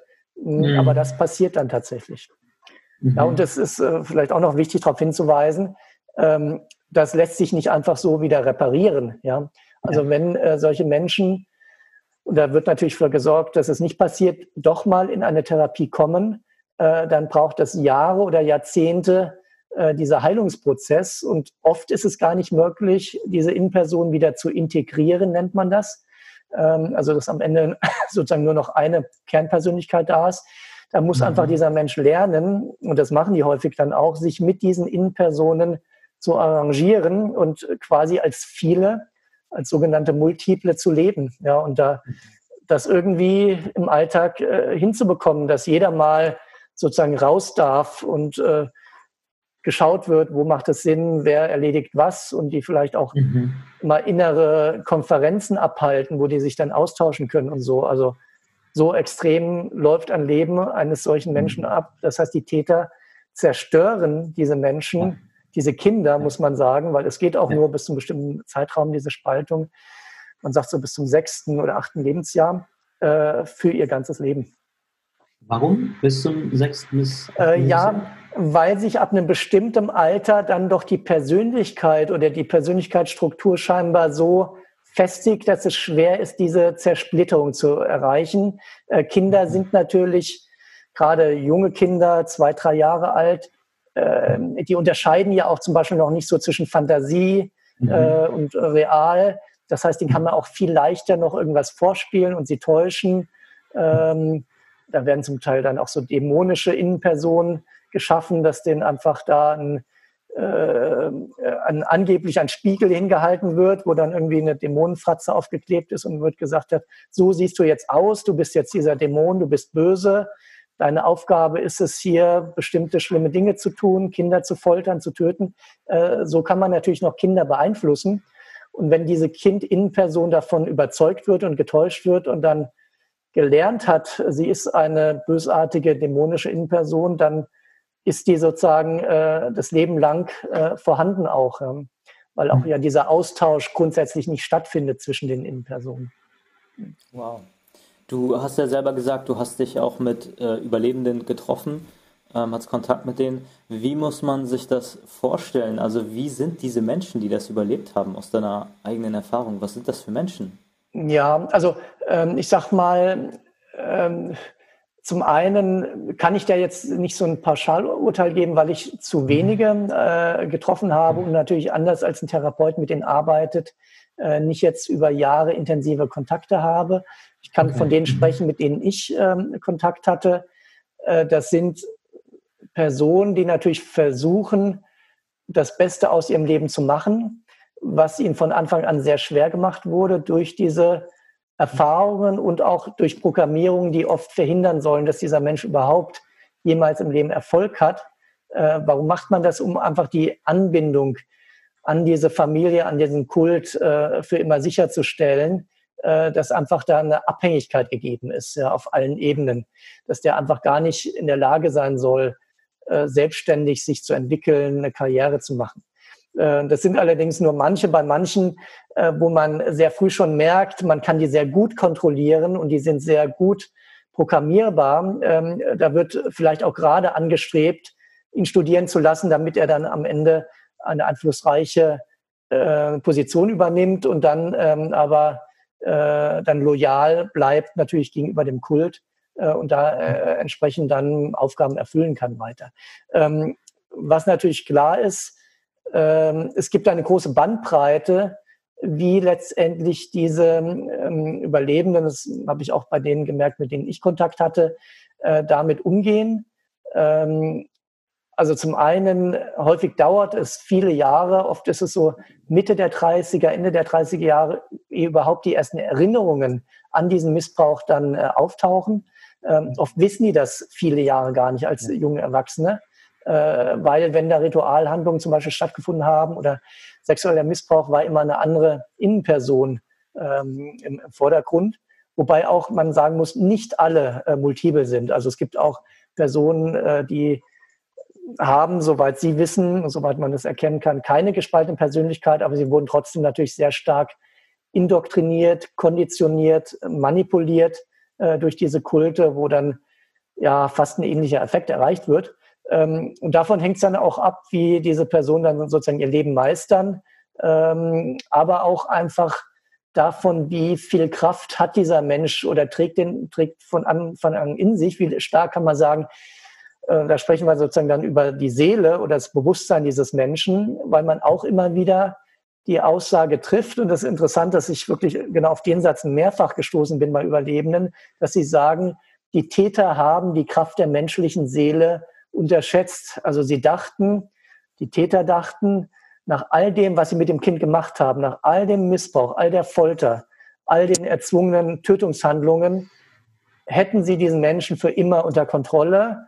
Aber offenbar dieser Funke, den dieser Mensch dann doch noch in sich hatte, das Positive, das Lichtvolle, hat es geschafft, dann sozusagen zu einer Flamme zu werden und dann doch sich dem Ganzen entziehen zu können und dann eine eigene Heilung antreten zu können.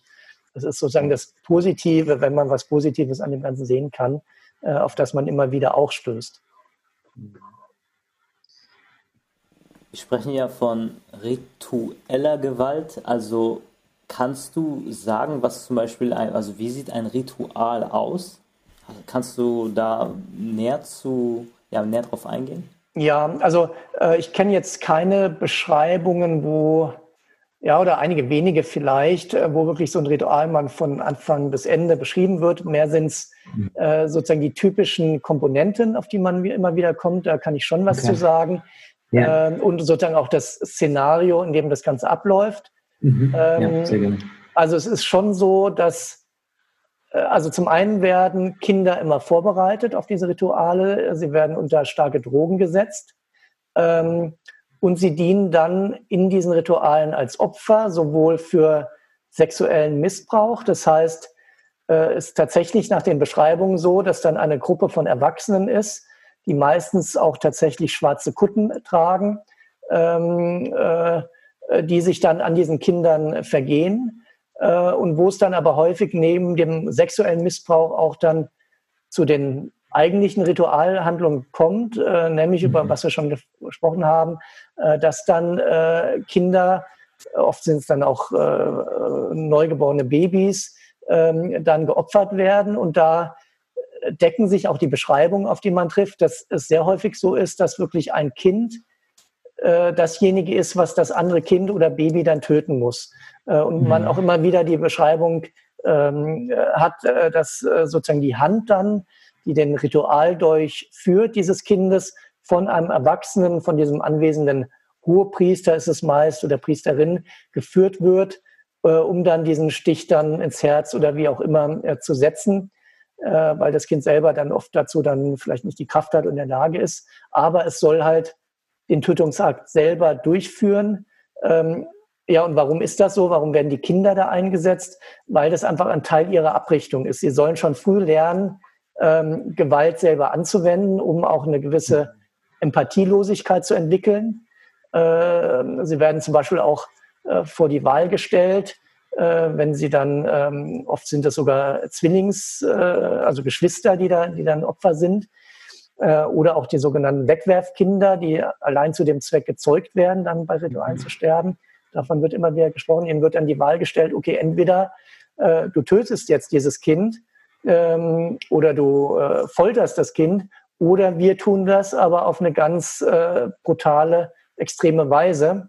Und du bist dann schuld, wenn dieses Kind diese schlimmen Schmerzen ertragen muss. Du hättest äh, ja dafür sorgen können, dass das nicht passiert. Ja. Und mit solchen mhm. Manipulationen wird da gearbeitet. Und das sind genauso wie Kannibalismus. Also wird immer wieder davon besprochen, dass auch das Herz dann der Babys oder Föten verspeist wird oder das Fleisch ins Blut halt getrunken wird. Das sind halt Komponenten, die werden, und zwar weltweit, immer wieder dann von Überlebenden berichtet. Mhm. Wow, okay. Ähm, du hast ja eben auch von diesen ganzen Filmen gesprochen, Snuff-Filme und bliblablub. Hast du persönlich sowas mal gesehen? Äh, nee. Mit deinen eigenen Augen? Ja, gesehen habe ich es nicht. Äh, ich sage mal zum mhm. Glück, ich will es auch nicht. Äh, ja. abgesehen, dass es äh, natürlich auch, auch äh, verboten wäre. Aber ja. also ich, ich kenne zum Beispiel jemanden, äh, der hat, äh, der auch in dem Bereich arbeitet, der hat mal so eine Produktion gesehen. Ähm, äh, ich meine, es war sogar die, äh, die nennt sich Daisy's Destruction von diesem äh, Peter Scully, meinte, äh, meine ich, heißt er ein Australier, der mhm. in, wo war das jetzt? Äh, ich glaube, auf den Philippinen äh, Kinder missbraucht und getötet hat, wo mhm. auch ein äh, Mann aus Deutschland ihm äh, Geldsummen überwiesen hat, damit mhm. er, ähm, damit er Kinder besorgt, äh, die dann diesem Mann, der dann äh, ihn besucht hat, zur Verfügung stehen. Ähm, erstaunlicherweise äh, wurde dieser äh, Täter hier aus Deutschland äh, verhaftet und dann zunächst wieder freigelassen, was überhaupt nicht nachvollziehbar ist, weil die Vorwürfe gegen ihn auch äh, in den Philippinen waren da schon bekannt. Mhm. Ähm, dennoch hat man ihn laufen lassen. Das heißt, er konnte während dieser Zeit weiter seine Verbrechen begehen und hat am Ende für den Missbrauch auf den Philippinen und äh, andere Dinge auch nur eine Strafe von vier Jahren erhalten, äh, was undenkbar ist, wenn man überlegt, er hat auch mit seinem Geld da diese, diese Produktionen wie Days Destruction da äh, produziert da gibt es einige wenige äh, äh, Berichterstattungen für äh, zu. Man findet das, ich glaube, Bildzeitung hat einen Artikel und ein, zwei andere Medien, äh, wo auch beschrieben wird, was in dem Film da passiert. Also dass da, okay.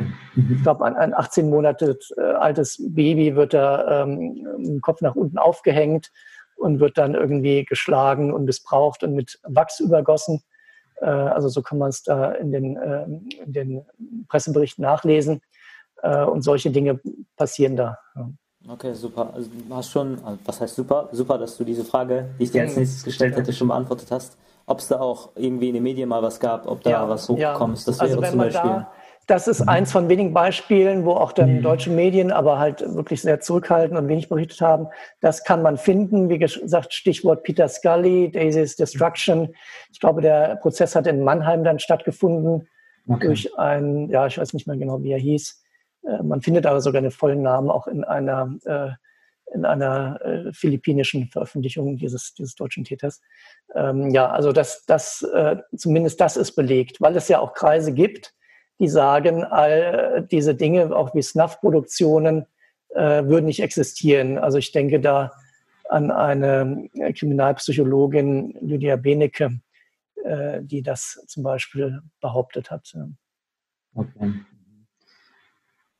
Würdest du denn sagen, oder kann man, kann man das sagen, dass es, also gibt es das überall auf der Welt? Und ähm, du hast ja von verschiedenen Ländern auch schon gesprochen.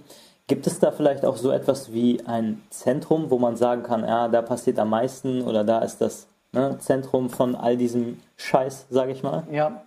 Oder da passiert mehr? Mm, also es scheint ein ähm, weltweites Phänomen zu sein. Dafür spricht dass man in sehr vielen Ländern auf diese rituelle Gewalt stößt. Ich habe jetzt leider hier nicht die Fachbücher griffbereit, weil ich Moment, mal, nee, ist in meinem anderen, sonst hätte ich es immer in die Kamera gehalten. Äh, Nimm einfach man, irgendein anderes. Ja, wo man da sieht, auf dem Cover schon. Ähm, okay. ähm, das ist das Buch von ähm, Randy Noblit, äh, ein amerikanischer Experte. Äh, mhm. zu, zu, das heißt, äh, äh ich glaube, Cults in the 21st Century. Und da sieht man schon auf dem äh, Cover die, die Liste der Beitragenden. Also es ist ein Sammelwerk ähm, und da sieht man dann Autoren aus Deutschland, äh, Autoren aus UK, aus Kanada, aus USA, äh, ähm, aus Südafrika. Ähm, also ich hatte auch mit einer Therapeutin aus Südafrika Austausch, die da auch einen Fall hatte, wo genau all diese Komponenten aufgetaucht sind. Ähm, mhm. So dass davon auszugehen ist, es ist ein quasi weltweites Phänomen. Ähm, ob es da ähm, ja sozusagen ein Zentrum gibt, ähm, was man sagen kann, es gibt, äh, also Belgien zum Beispiel wird immer wieder genannt, dass da sehr viel an Missbrauch ähm, stattfindet, wo auch dann ähm, dafür spricht äh, die, dieser Fall Marc Dutroux ne, aus Belgien, mhm. der da selbst behauptet hat, einem Netzwerk zuzuarbeiten. Ja. Ähm, aber äh, ansonsten ist das, äh, äh also was ich weiß, gibt es eine Struktur hinter diesem Netzwerk, wo es sozusagen lokale Kulte gibt, dann regionale äh, Organisationen, nationale und dann wiederum auch übernationale.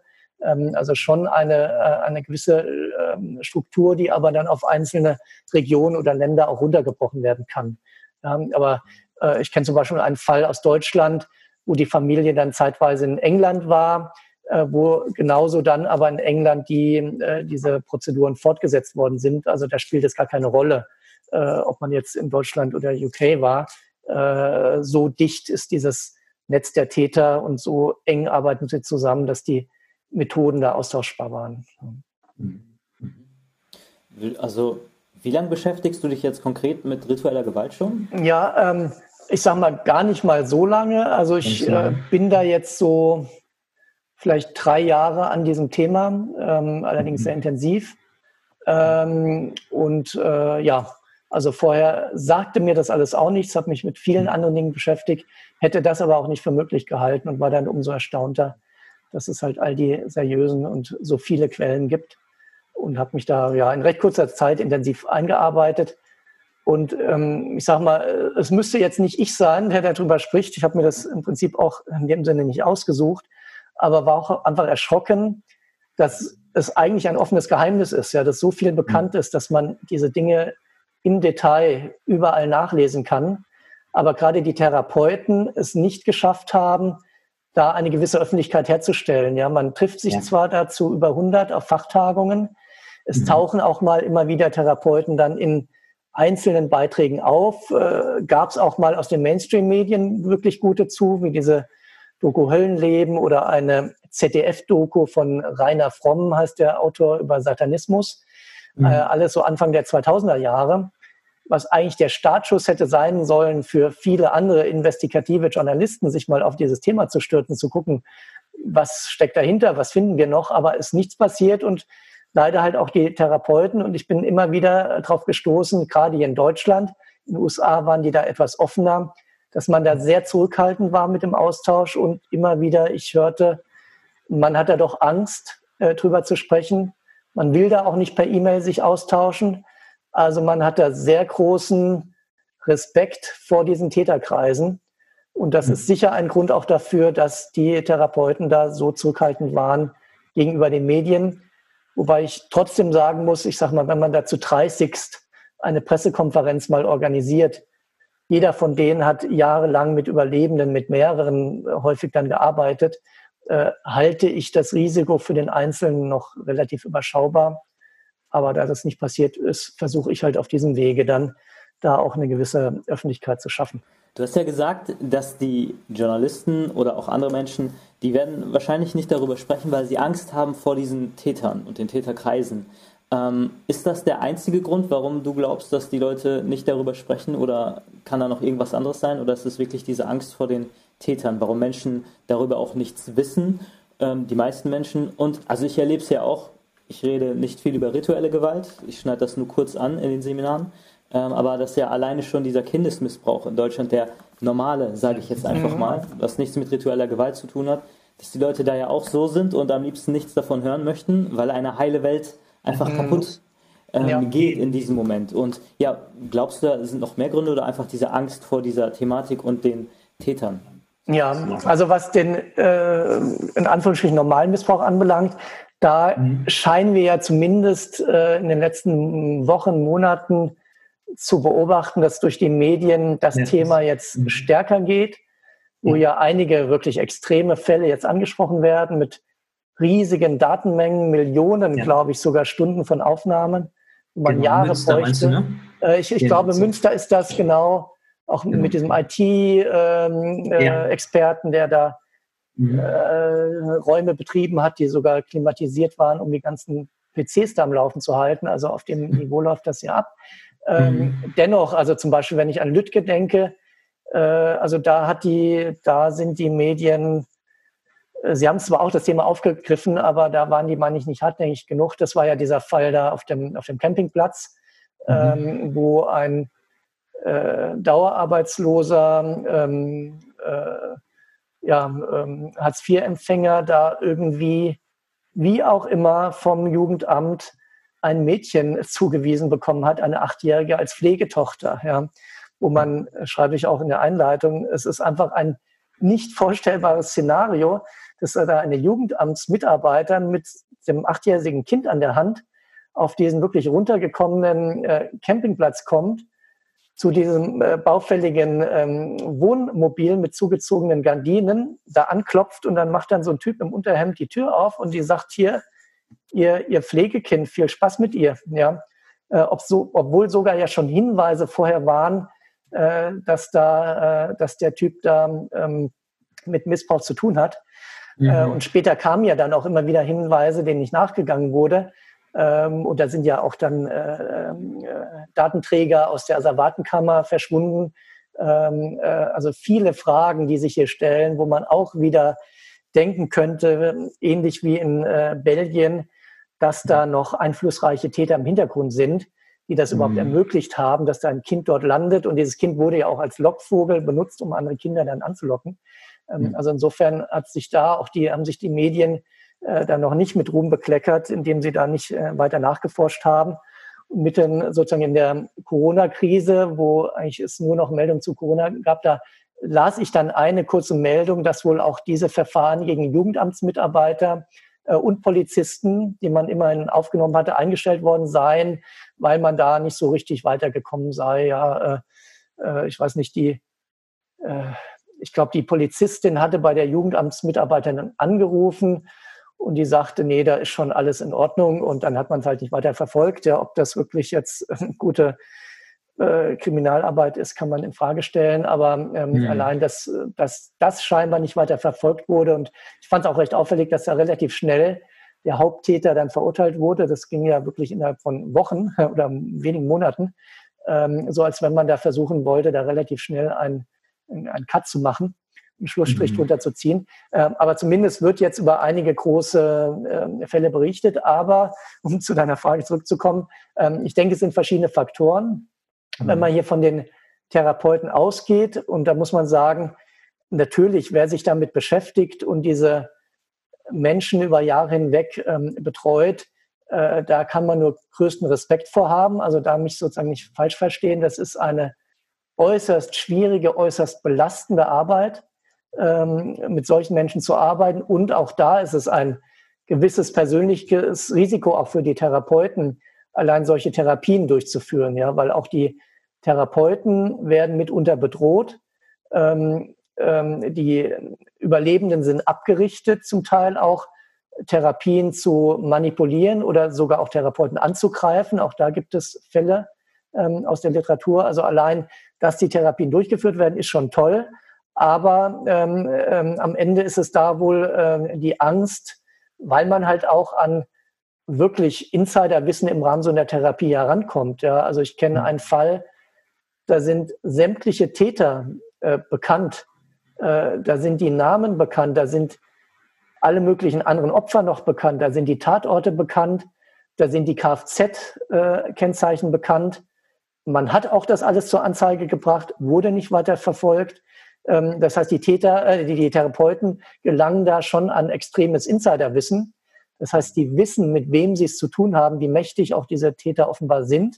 Ähm, und das hält sie davon ab, dann halt da äh, äh, in der Öffentlichkeit aktiv zu werden. Insofern, man kann es natürlich nachverfolgen, äh, nachvollziehen, dass man da, äh, dass sich da nicht jeder traut, dann öffentlich drüber zu sprechen. Das wäre sozusagen dieser Kreis. Ähm, was so die Überlebenden selber anbelangt, die haben ihre eigenen Probleme. Das heißt, die sind auch, da ist es überhaupt erstmal ein Riesenschritt, einen Weg in eine Therapie und da rauszufinden. Da gibt es Sicherungsmechanismen, dass die nicht drüber sprechen.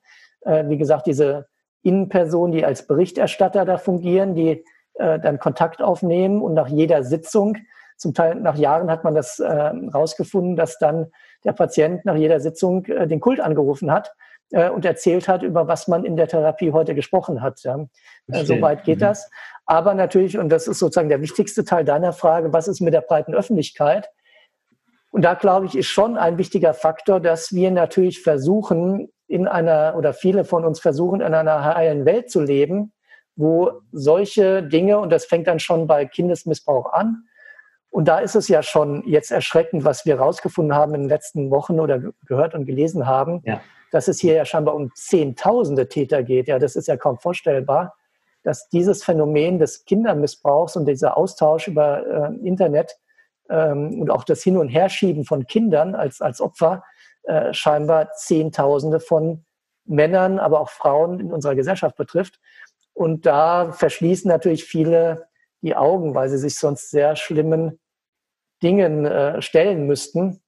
Mhm. Äh, und das gilt erst recht natürlich für diese, wenn man es überhaupt sagen kann, noch extremere oder zumindest unvorstellbare Form der rituellen Gewalt, äh, wo sowas systematisch bis hin zu dieser traumabasierten Bewusstseinskontrolle ähm, äh, stattfindet, wo Kinder zerstört werden. Äh, und das will man natürlich nicht wahrhaben, weil es natürlich auch emotional belastend ist, sich damit auseinanderzusetzen. Aber es muss sein, weil äh, anders ähm, äh, wird man nicht den Druck auf die Medien und die Politik äh, ausüben, äh, wenn da nicht genug Menschen von erfahren und Fragen stellen. Und deswegen auch umso wichtig, dass du jetzt zum Beispiel in deinem Kanal über mhm. diese Dinge sprichst. Mhm. Ähm, du hast am Anfang gesagt, wir gehen da nicht näher drauf ein, aber jetzt muss ich doch ähm, die Frage stellen und doch bitten, dass wir da ein bisschen näher drauf eingehen, weil wenn das jetzt niemand hört, ja, und ähm, der denkt sich ja, okay, das passiert, ich gehe jetzt zur Polizei, die müssen doch irgendetwas tun oder ich klage jemanden an, die müssen doch irgendetwas tun, ähm, der Richter, der Staatsanwalt, das kann doch nicht sein, dass da alle sozusagen mit drin hängen. Und ähm, du hast ja auch deswegen heißt dein Buch ja auch so, die neue dunkle Weltordnung, und dieser Begriff ist ja auch nicht neu. So, ähm, wie kann man sich denn, also ja, wie kann ich mir das vorstellen? Weil ja. das kann doch nicht sein, dass da alle mit drin hängen und niemand macht was und dass diese ähm, ja, Elite, ja, oder wie man sie jetzt immer nennen möchte, die Kräfte, die da halt eben wirken, dass die so mächtig sind, dass da niemand sich traut, etwas gegen zu tun oder dass wir so machtlos sind, etwas dagegen tun äh, mhm. zu können. Also wie, wie kann sich denn dann auch so eine Macht aufbauen? Ja. So dass wir, wir sind wir ja nicht, aber so dieses Gefühl zu haben, wir sind alle machtlos, können eh nichts machen, weil die so mächtig sind. Ob wir jetzt zur Polizei gehen, ob wir jetzt zum Richter gehen, ob wir die anklagen oder was auch immer, wir haben die Nummernschilder und bla bla bla, wir haben die Beweise, aber passiert nichts. Wie kann ja. sich denn so eine Macht überhaupt formen? Dann? Es ist wirklich äh, eigentlich kaum vorstellbar und da verstehe ich viele, die sagen, okay, da spätestens dort beginnt sozusagen die Verschwörungstheorie, ähm, ja. weil das kann einfach nicht sein. Ja. Äh, und, und, ich habe mein Buch Dunkle Neue Weltordnung genannt, also das Dunkle kommt zuerst, weil äh, mhm. neue Weltordnung äh, tatsächlich ein Begriff ist, der von mehreren Überlebenden in dem Kontext gebracht wird, dass sozusagen das, das ist, was die Täter anstreben. Ähm, äh, und es hier sozusagen nicht um irgendwelche kleinen kriminellen Privatprojekte geht, sondern wirklich das Ganze ein globales Ausmaß hat. Dennoch äh, kann ich jeden verstehen und äh, habe selber da immer wieder ähm, Probleme, das anzuerkennen oder mir vorstellen zu können, kann die Macht dieser Kreise so weitreichend sein. Ja. Ähm, ich will mal ein konkretes Beispiel nennen, und zwar habe ich einen Menschen kennengelernt, ähm, äh, aus der Umgebung, wo ich wohne, kann sagen so Raum Frankfurt. Mhm. Und ich sprach bei einer UFO-Konferenz, also sind hier wieder bei dem äh, Thema, ähm, weil ich da zum anderen Thema einen Vortrag hielt. Äh, mhm. am, am Vorabend saßen wir zusammen und ich war schon voll in meinen Recherchen hier zu diesen Themen und berichtete davon. Und da wollten aber diese Leute, äh, die sich seit äh, vielen Jahren mit dem UFO-Phänomen befassen, die wollten auch davon nichts hören. Ähm, äh, was zeigt, also selbst, selbst Menschen, die ge gegenüber gewissen Themen offen sind und sogar die Realität des UFO-Phänomens anerkennen, wo es mittlerweile, und da muss ich nochmal darauf hinweisen, selbst nach der, den US-Medien keinen Zweifel gibt. Also es gibt eine Überschrift in der äh, Washington äh, Times, die heißt, heißt äh, von, ich glaube, letztes Jahr war es, äh, UFOs are real and we need to adjust to this fact. Also UFOs sind real und wir müssen uns mit diesem Umstand abfinden, äh, weil eben mittlerweile sogar die Navy UFO-Videos veröffentlicht hat und sie zugegeben hat, diese Videos kommen von der Navy und sie können nicht sagen, was auf den Videos zu sehen ist. Ähm, also ich meine, aber es würde jetzt zu weit führen, das ist auch alles nur Teil letztendlich einer Kampagne mit einem bestimmten Ziel, aber zumindest klärt es schon mal die Frage der Realität von UFOs. Äh, was ich nur sagen will, also selbst diese Menschen, die da sehr offen sind, waren gegenüber diesem Thema ganz und gar nicht offen. Die wollten nichts von ritueller Gewalt und Kindestötung hören, weil das zumindest dann scheinbar ihr Restbild äh, einer normalen Welt dann zu sehr beeinträchtigt hätte. Äh, zufälligerweise saß da ein Mann zusammen, der dann doch interessiert zuhörte und immer wieder mit dem Kopf nickte der mir dann erzählte, ja, ihm kommt das alles äh, bekannt vor oder er weiß davon, weil er äh, in seinem Nachbarhaus schon seit, seit langer Zeit immer beobachtet hat, dass da komische Dinge passieren, dass da Kinder hingebracht werden, Kinder schreien. Er konnte durchs Zimmer sehen und da war da irgendwie so komische Zeichen an die Wand geschmiert und so. Ähm, ähm, und er hatte Kontakt zu einer Frau, die da auch irgendwie mit zu tun hatte äh, also sozusagen als Betroffene. Und er ihr angeboten hatte, ja, ich gehe mit dir mal zur Polizei. Und die aber immer gesagt hat, nee, das will ich nicht, das ist zu gefährlich. Und er, er erzählte mir dann, dass dann doch irgendwann diese Frau mal bei ihm klingelte und er sah dann nur einen Mann wegrennen. Und zwar ein, war wohl nach ihrer Aussage ein Kriminalbeamter, der sie da, der zu den Tätern gehörte und sie da bedroht hatte. Und dann sagte er, ja gut, jetzt gehen wir doch mal, jetzt reicht's, jetzt gehen wir doch mal zusammen, ich begleite dich da zur Polizei. Ähm, was er mir dann erzählte, war, dass er später im Zimmer des Staatsanwalts saß und er, der Staatsanwalt äh, stand auf und kam auf ihn zu und er dachte, er will ihm da die Hand schütteln und für seine Zivilcourage äh, gratulieren. Und er schrie ihn dann an und sagte, wenn er sich noch einmal in sowas einmischen würde, dann sei er ein toter Mann. Ja. ja. Und dieser, dieser Person, ähm, äh, ich habe mit ihr länger gesprochen, ähm, die macht einen absolut glaubwürdigen Eindruck. Es war ja auch sozusagen ein, eine Zufallsbegegnung. Man merkte auch noch, wie ihn das Ganze mitgenommen hat. Also da konnte ich jetzt keinen Grund erkennen, dass die mir da spontan irgendwann eine Lügengeschichte erzählt. Das ist jetzt sozusagen ein Beispiel, was zeigt, dass offenbar gewisse Kreise da schon unterwandert sind. Ähm, dennoch äh, würde man denken, okay, das sind Einzelfälle und natürlich nicht jeder Staatsanwalt, nicht jeder Richter kann dazu äh, gehören. Also ich bin, habe selber Jura studiert. Ich kenne viele, die dann eine Juristenlaufbahn äh, im öffentlichen Dienst eingeschlagen haben. Ich wäre vielleicht selber da gelandet. Ähm, mhm. Also das geht nicht, dass da jeder ähm, unter der Kontrolle steht. Ähm, dennoch ist es scheinbar so, dass zumindest bestimmte Entscheidungsträger von vornherein unter Kontrolle ähm, einflussreicher Mächte stehen. Entweder ähm, weil von vornherein vielleicht diese, Position, äh, diese Person in diese Position gebracht wurde und schon einem solchen Kult angehörte, oder man diese Person halt dann durch Erpressung kontrollierbar gemacht hat.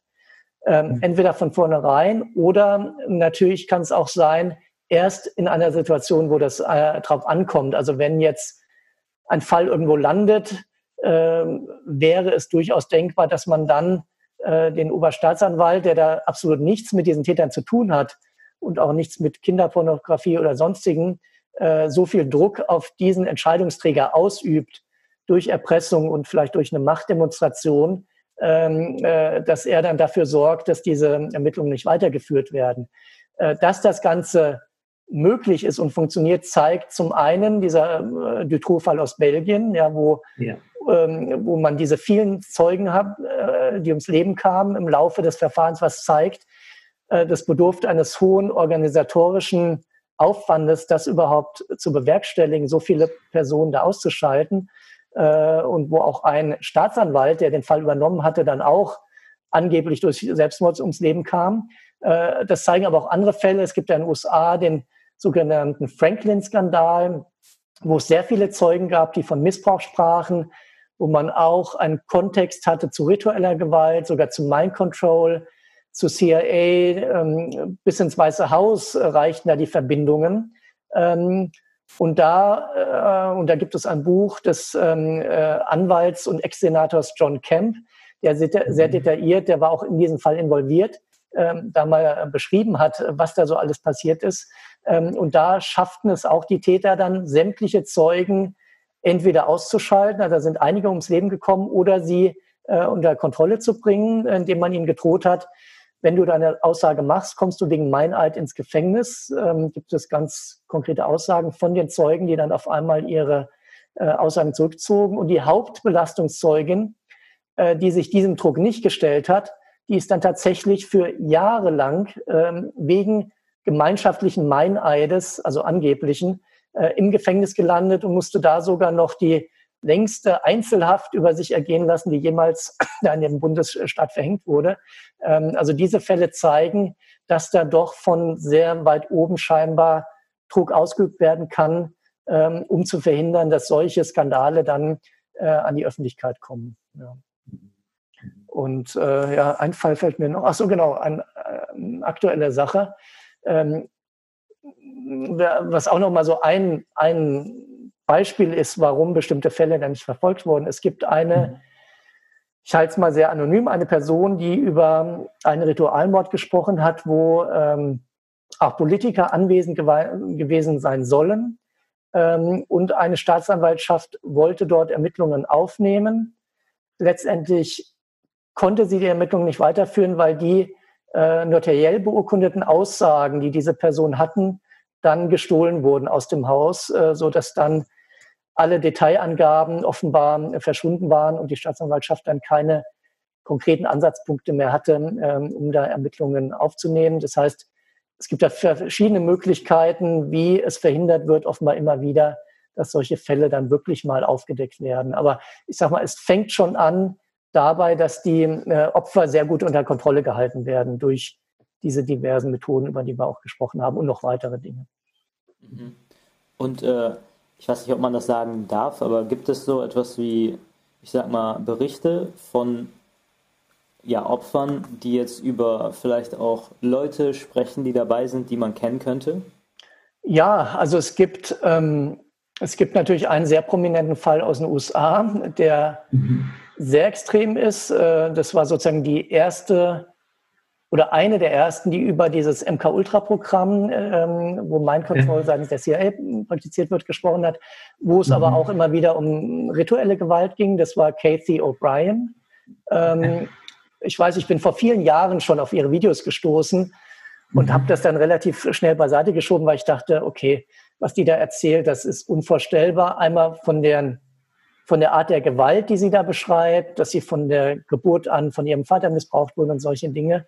Ähm, das war für mich äh, fast schon zu extrem, aber auch die Täter, die sie nennt. Also sie nennt mehrere Ex-Präsidenten, äh, andere einflussreiche Politiker, die, die sie da konkret missbraucht haben, die zu diesem Täterkreis gehören. Ähm, jetzt kann man natürlich nicht sagen, stimmen diese Informationen. Ja. Was ich sagen kann, ich habe viele Detailinformationen in ihrem Buch überprüft die mhm. alle zutrafen, also wenn Sie zum Beispiel bestimmte Orte oder Namen genannt haben. Ich kann auch sagen, dass viele Informationen, die Sie über Ihre, Ihre, ihre Mind Control, also über die Techniken, die bei ihr angewendet wurden, äh, um sie abzurichten, äh, bringt, dass die sich äh, dann Jahre später durch äh, Therapeutenberichte auch bestätigt haben, die genau diese Art von Programmierung oder diese Art von Folter dann auch beschrieben haben, wie sie sie schon beschrieben hat. Äh, und es gibt einen äh, dritten, ein drittes Indiz, äh, dass an ihrer Geschichte was dran ist. Und zwar habe ich gegenüber dem über der CIA eine Informationsanfrage gestellt Es gibt den US-amerikanischen Freedom of Information Act, also ein Informationsfreiheitsgesetz. Und da kann interessanterweise äh, offenbar, das war mir vorher auch nicht klar, jeder Mensch äh, Anfragen stellen, also nicht nur ein US-Staatsbürger, äh, mhm. was ich dann ausgenutzt habe und gefragt habe, die CIA, allerdings auch andere äh, Stellen, ähm, nach Unterlagen ähm, Kathy O'Brien betreffend, ähm, ähm, im Zusammenhang mit MK Ultra und Mind Control. Ähm, und ich habe von anderen Stellen die äh, Antwort bekommen, äh, nein, solche Unterlagen haben wir nicht. Und die CIA hat mir geantwortet, ähm, die hat mir geschrieben, wir können weder bestätigen äh, noch ausschließen, ob diese angefragten Unterlagen existieren, weil bereits der Umstand, äh, ob diese äh, Unterlagen existieren, der Geheimhaltung unterliegt. Ja? Also so eine klausulierte okay. Antwort, mhm. ähm, wo sie nicht gesagt haben, wir haben keine Unterlagen, ja. weil das möglicherweise eine Lüge gewesen wäre. Ja. Äh, und damit vielleicht ein gewisses Risiko, dass wenn dann doch Unterlagen auftauchen, man nachweisen kann, die CIA gibt, beantwortet diese Anfragen, nach denen sie ja nach äh, dem Gesetz verpflichtet ist, falsch.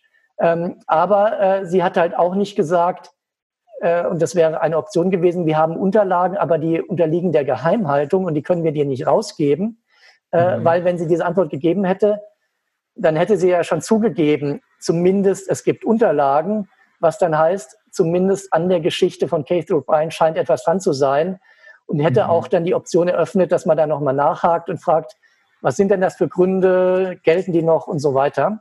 Äh, und deswegen mhm. wird diese sogenannte, das ist als Glommer-Response bekannt, Antwort gegeben, dass man sagt, wir können weder mhm. bestätigen noch ähm, verneinen, weil bereits der Umstand, äh, ob mhm. Unterlagen existierende Geheimhaltung unterliegt. Ich habe dann okay. dagegen nochmal einen Widerspruch eingelegt, ähm, rufe jetzt schon immer mal wieder bei der CIA-Hotline an und frage, wie der Stand des Verfahrens ist. Äh, okay. Sie sind da schon ziemlich genervt, glaube ich. Und äh, mir wurde gesagt, naja, bis äh, September sollte ich eine Antwort haben. Also vorher hieß es bis schon April dieses Jahres, wurde immer weiter nach hinten geschoben. Ähm, also mal gucken, ob ich da noch eine Info bekomme, die da zu der Person äh, Katie O'Brien äh, noch mal mehr äh, Licht ins Dunkel bringt. Aber meine Einschätzung ist, äh, sie ist glaubwürdig ähm, und sie nennt ganz konkret ähm, da, wie gesagt, Personen. Aber es gibt auch einige weniger andere Whistleblower, die auch äh, Namen nennen. Ja. Und das sind dann wirklich bekannte Namen. Ja, und mhm. es gibt natürlich hier aus Deutschland zum Beispiel äh, Personen wie äh, Jesse Maaßen, den viele auch als, als Fantasten oder Spinner hinstellen, der aber sehr ja. konkrete Informationen zum Missbrauch, jetzt kürzlich auch gerade noch mal auf dem Kanal Konnektiv Events, da gibt es ein langes mhm. Interview mit Anna-Maria August, äh, ich glaube, es nennt sich Pedogate, sollte man sich mal ansehen, äh, da äh, beschreibt er genau, wie diese Kreise arbeiten, wie, wie Kinder, welche Signale die geben, mhm. geben müssen, damit ja, andere Eingeweihte erkennen, ja. dass da Missbrauch möglich ist und all solche Dinge. und er spricht auch davon, dass er sozusagen bei, bei jeder Landtagswahl auf Plakaten dann Gesichter sah, die zu seinen Missbrauchstätern mhm. gehörten. Mhm. Ja, also insofern, Namen sind schon bekannt, aber das Problem ist natürlich, wenn da einer Missbrauch erlebt hat, ähm, könnte er nicht so einfach hier, wenn er keine handfesten Beweise hat, sagen, dieser oder jener Politiker oder Unternehmer oder wer auch immer hat mich missbraucht, dann würde er natürlich sofort, oder ist von auszugehen, angezeigt wegen äh, Rufschädigung ähm, und ähnlichem. Ähm, und natürlich konkrete Beweise zu liefern, ist schwierig, ja, wenn man als Kind äh, so einen Missbrauch erlebt hat. Da, mhm. da, äh, was soll man da für Beweise mitbringen? Also ich sag mal, bei Kathy O'Brien ist es auffällig, obwohl sie all die Namen nennt, dass sie offenbar nie verklagt wurde und das Buch nie gerichtlich verboten wurde, weil scheinbar diese Kreise oder man kann von ausgehen, Angst hatten, äh, dass es dann zu viel Aufmerksamkeit aufwirbelt. Und sie gibt zumindest zum Teil körperliche Merkmale von Tätern, ja, aber auch das ist natürlich dann äh, schwierig zu, zu überprüfen. Ähm, aber das ist das Problem, in dem die Opfer natürlich stecken, dass sie ja. äh, wissen, sie werden da äh, mit Gerichtsverfahren überzogen, äh, wenn sie da Namen nennen. Und das natürlich eigentlich nicht beweisen können. Mhm. Du beschäftigst dich ja seit drei Jahren jetzt damit. Ich wette, du hast mega viel gelesen, mega viel mit diesem Thema einfach zu tun gehabt. Ähm, du bist sicherlich harte Sachen gewohnt bei den ganzen ähm, Dingen, die du da liest. Gibt es so etwas wie eine Geschichte, ein Bericht, sage ich mal, wo du noch gesagt hast, wow, das ist echt so on top, das hätte ich mir nie vorgestellt, dass, dass das so abläuft. Vielleicht irgendwie den schlimmsten, den krassesten Bericht, ähm, den du jemals gelesen hast, wo du dachtest, das kann nicht wahr sein so. Damit man ja, einfach mal weiß, ja, scheiße, genau so ist es nämlich, sowas passiert. Also ich sag mal, ähm, das, das Krasseste ist halt, und das hatte ich vorhin schon erwähnt, eigentlich das, was die Katie Groves, ähm, dieses diese amerikanische Überlebende, äh, von sich gibt, dass sie sagt, es gibt militärische Untergrundanlagen, wo es abgetrennte mhm. Bereiche gibt, wo zum einen Snuff-Filme produziert werden oder zum anderen halt äh, wirklich Kinder von der Menükarte bestellt werden können und Kannibalismus da praktiziert wird. Ähm, wie gesagt, ich kann nicht sagen, dass es zutrifft, mhm. aber wenn das so wäre, ist das natürlich eine Dimension, die nicht vorstellbar ist, was ich sagen kann und wovon ich auch äh, ohne Zweifel überzeugt bin, ist, dass ähm, diese Bewusstseinskontrolle durch Folter, die an Kindern praktiziert wird, äh, in unterirdischen Militäranlagen und zwar weit verbreitet praktiziert wird, weil darauf bin ich in den Aussagen von Überlebenden und zum Teil waren das welche, die vor einem amerikanischen Untersuchungsausschuss, der von Clinton eingesetzt wurde, auch ausgesagt haben oder da äh, schriftliche Aussagen auch hingeschickt haben und die sich auch decken, äh, die erschreckend viele US-Militärbasen nennen und sagen, sie wurden in unterirdischen Bereichen auf diesen US-Militärbasen äh, diesem Mind-Control-Programm unterzogen. Ähm, was mich auch nochmal überrascht hätte, weil ich gedacht hätte, okay, äh, wenn das praktiziert wird, dann vielleicht an ein, zwei, drei Standorten, äh, aber nicht so umfangreich.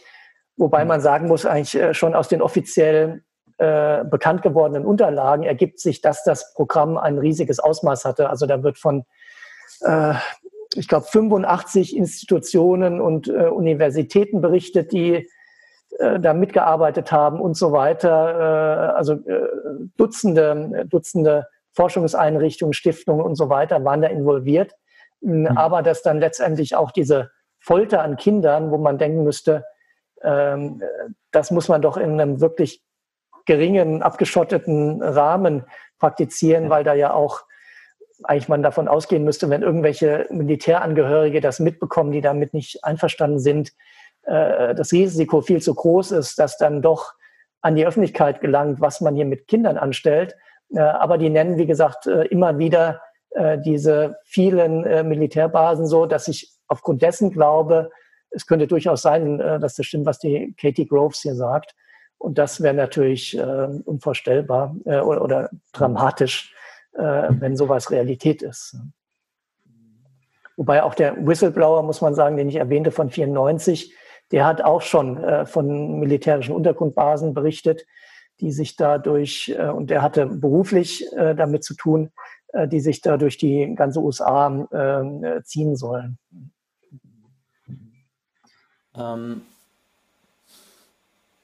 mich interessieren einfach mal ja, zwei Sachen, würde mich interessieren, deine Meinung zu, ähm, also ich habe das Interview gesehen von dir und ich weiß nicht mehr, wie der Mann heißt, mit dem Hut. Ähm, ähm, achso, Oliver Janich. Ja, genau, ja, Oliver Janich, genau. Ähm, und da habt ihr ja auch über MK Ultra geredet und ähm, dann waren da diese Symboliken mit diesem Schmetterling, die du erklärt hast. Und ich weiß nicht, es gibt nämlich, ob du jetzt diesen Kanal auch kennst, es gibt einen Kanal auf YouTube auch, das interessiert mich einfach persönlich, ähm, der analysiert ähm, Hip-Hop-Videos, mhm, ganz viele, und sagt, genau, trau kein Promi, ne? Mhm. Und ähm, genau. genau, und sagst du oder gehst du damit einher, ja, das wird auch, äh, ich, unterschwellig ist es ja in diesen Videos verschachtelt, uns quasi, ja. also, oder was wollen uns die Leute auch damit sagen? Ja. Ähm, ja. Also ich, äh, ich gehe in meinem Buch auch äh, kurz darauf auf und ähm, okay. bringe auch ein Beispiel, ähm, was äh, zumindest für jemand, der sich dann mit der Thematik auskennt, äh, ja. ziemlich eindeutig ist, nämlich ein Video von äh, Katy Perry, äh, Wide Awake heißt es. Okay. Ähm, und da das Video macht als solches, wenn man sich das so anschaut, äh, nicht wirklich Sinn. Wenn, wenn man all das weiß, über was wir hier gesprochen haben, mit Persönlichkeitsspaltung, äh, verschiedene Innenpersonen, äh, Project Monarch, also Monarch, ähm, das ist dieses, äh, das ist ein eins dieser MK-Ultra-Programme äh, mhm. und deswegen auch der Schmetterling wegen Monarchenfalter, ja, da ist dieser Zusammenhang, ähm, der kommt immer wieder vor in dem Video. Ähm, dann versteht man bei diesem Video, äh, Wide Awake, äh, dass da von Anfang bis Ende eine Mind Control Story präsentiert wird. Äh, mhm. Nämlich kurz gesagt, dass ähm, Katy Perry versucht, ähm, mithilfe ihrer Kernpersönlichkeit, die da auch gezeigt wird, die kleine Catherine, das ist ihr eigentlicher Name, äh, da sozusagen diesem inneren Gefängnis zu entkommen ähm, und äh, am Ende aber scheitert und dann als Schmetterling äh, für diese, ich sag mal, Illuminati-Showbranche äh, dann wieder auf die Bühne fährt und ihren nächsten äh, äh, Auftritt absolviert. Das sieht man da sehr, sehr deutlich. Und ähm, ich kenne auch den Kanal Traukam Promi von äh, Tilman Knechtel. Ich war da auch erst bei den ersten Videos ein bisschen skeptisch. Ähm, aber ich muss sagen, wenn ich mir jetzt gerade auch seine letzten Videos anschaue, mhm. äh, das ist schon sehr, sehr massiv, wie diese okkulte und man muss sagen Illuminati-Symbolik in den äh, Hip-Hop-Videos verwendet wird. Äh, mhm. Also ich meine auch, das ist normal nicht mehr zu erklären. Also normal heißt, äh, dass es irgendwie ein Publicity-Gag ist oder man mit den Symbolen einfach ein bisschen spielt. Ähm, also auch wenn die sich zum Teil ja die Symbole eintätowieren, das mache ich nicht, um mal irgendwie vielleicht äh, aufgrund dieses Symbols dann irgendwie ein bisschen Publicity äh, zu äh, generieren. Ähm, und es wirklich so massiv dort vorkommt, ähm, dass man davon ausgehen muss, da steckt ein System hinter. Ähm, äh, der der äh, Sido hat ja auch in einem Gespräch mit äh, Ali Boumaier darüber gesprochen. Der hatte sich vorher sozusagen mit Tilman Knechtel auch ziemlich gezofft, weil er ihm sagen wollte, du übertreibst hier Tillmann mit deinen äh, Vorwürfen und Verschwörungstheorien und die Rapper und vor allem ich persönlich habe nichts damit zu tun. Ähm, ja. Und ich kann auch über, über Sido natürlich äh, selber hier kein, kein Urteil abgeben. Ähm, ja. Interessant war, dass er äh, ein Gespräch hatte mit Ali Boumaier, wo sie das Thema nur gestreift haben und eigentlich Sido derjenige war, der da immer gegengesprochen hat und hat dann nur so am Rande beiläufig gesagt, na ja, er könnte sich vorstellen, an manchem ist was dran. Ähm, und gerade irgendwie aus der Frankfurter Ecke würde er äh, wissen, dass bestimmte Rapper da angesprochen wurde von, von fragwürdigen Kreisen. Und daraufhin wurde er ja massiv äh, angegangen, vor allem auch von der Bildzeitung, die dann äh, plötzlich bei ihm auch zu Hause vorm Gartentor standen, ähm, äh, weil er dann auf einmal selber als Verschwörungstheoretiker da betitelt wurde, äh, obwohl er eigentlich derjenige war, der da ähm, immer gegen argumentiert hat. Ähm, aber er sprach also davon, dass äh, er zumindest aus dem Frankfurter Bereich da Leute kennt, die da vielleicht oder wo es den Anschein hat, dass die damit zu tun haben, mit solchen Kreisen. Und ich selber kenne eine Aussage von einem deutschlandweit bekannten Rapper, wo es heißt, ähm, er und sein Manager wären da eingeladen worden äh, auf ein Anwesen von Freimaurern, nennen wir es mal. Also ich halte es für möglich. Und ähm, anders macht diese ganze Symbolik äh, natürlich keinen Sinn. Und gerade in den USA kennt man das ja auch, wie gesagt, Katy Perry oder andere Beispiele. Äh, und das wäre natürlich noch mal erschreckender, wenn man denkt, diese Bereiche sind genauso unterwandert. Ähm, allerdings erscheint es dann auch schon wieder leichter vorstellbar, dass wenn sie scheinbar diese Macht haben, die Musikindustrie so zu kontrollieren, dass natürlich auch andere Bereiche wie die Strafverfolgung da äh, abgedeckt sind. Darfst du wahrscheinlich nicht sagen, welcher Rapper das ist? Äh, nee, das, das kann ich leider nicht sagen, ja. Okay. Ähm, Zweite Sache, die mich interessieren würde, ist, was denkst du über Pizzagate? Ja. Oder hast du dich damit beschäftigt? Habe ich auch, äh, gehe ich auch in meinem Buch drauf ein. Okay. Ähm, auch das wird ja als Verschwörungstheorie oder ist sozusagen das Paradebeispiel einer Verschwörungstheorie. Ähm, auch da meine mhm. ich, ähm, äh, also da sitzt jetzt sicher nicht Hillary Clinton irgendwie im Keller von der Pizzeria und plant da irgendwelche weltweiten äh, äh, Kinderentführungen. Ähm, aber äh, ich bin mir da auch äh, relativ sicher, es hat einen realen Kern, diese Pizzagate-Story. Schaut man sich diese äh, E-Mails an von John Podesta, die ja der Auslöser mhm. waren, die geleakt worden sind, da sind da schon eine Reihe von e Video, äh, äh, Reihe von E-Mails drunter, die einen zumindest sehr, sehr fragwürdigen Inhalt haben, ja, wo äh, beispielsweise gesprochen wird, äh, da wollen sich irgendwie Erwachsene treffen und darauf hingewiesen wird, der Sohn so, so und so und so und so, Alter 6, 7, 9 werden im Whirlpool auch dabei sein. Äh, es ist garantiert, dass ihr auf eure Kosten kommt, so in etwa. Ja, kann man sich fragen, mhm. was soll das? Äh, und natürlich die Verwendung, das war ja der äh, Ausgangspunkt von möglicherweise Signalwörtern wie Pizza oder andere, äh, die letztendlich was ganz anderes ähm, sagen sollen. Auch da lässt sich aufzeigen, dass es diese Signalwörter tatsächlich gibt und schon vorher bekannt war. Ähm, äh, und halt auch, was ich sehr, sehr fragwürdig finde, die Pizzeria, die da im Fokus steht, von dem äh, Alefantis heißt der, ich komme jetzt nicht auf den Namen von seiner Pizzeria, ähm, äh, die haben auch, ja genau, die, die haben da auch sehr, sehr fragwürdige Postings ja gehabt oder er selber, der Elefant ist, wo man mhm. auch denkt, äh, das hat mit einer Familienpizza nichts zu tun, ja, wenn da irgendwie ein, ein Kühlraum gezeigt wird, Hashtag Killroom und mhm. Kinder gezeigt werden in komischen Posen oder ein Baby gezeigt wird mit einem Preisschild dran zu verkaufen und solche Dinge. Äh, und vieles anderes fällt mir jetzt nicht alles ein. Da gibt es eine ganze Reihe von, von Dingen, die da fragwürdig sind. Auftritte in der Pizzeria von einer, von einer sehr komischen Punkgruppe, Gruppe, die da Bemerkungen machen über, über Missbrauch. Äh, also alles Dinge, die, die nicht zusammenpassen, wenn man hier von einem normalen Bild einer Familienpizzeria ausgeht, äh, so dass ich schon glaube, da steckt mehr hinter und dann kommt man halt in diesen Kreis John Podesta, äh, Abramowitsch, diese ja, satanistische Künstlerin, möchte ich mal sagen, mhm. Ähm, die von den Hollywood-Größen hofiert wird, äh, wie, wie ähm, Lady Gaga.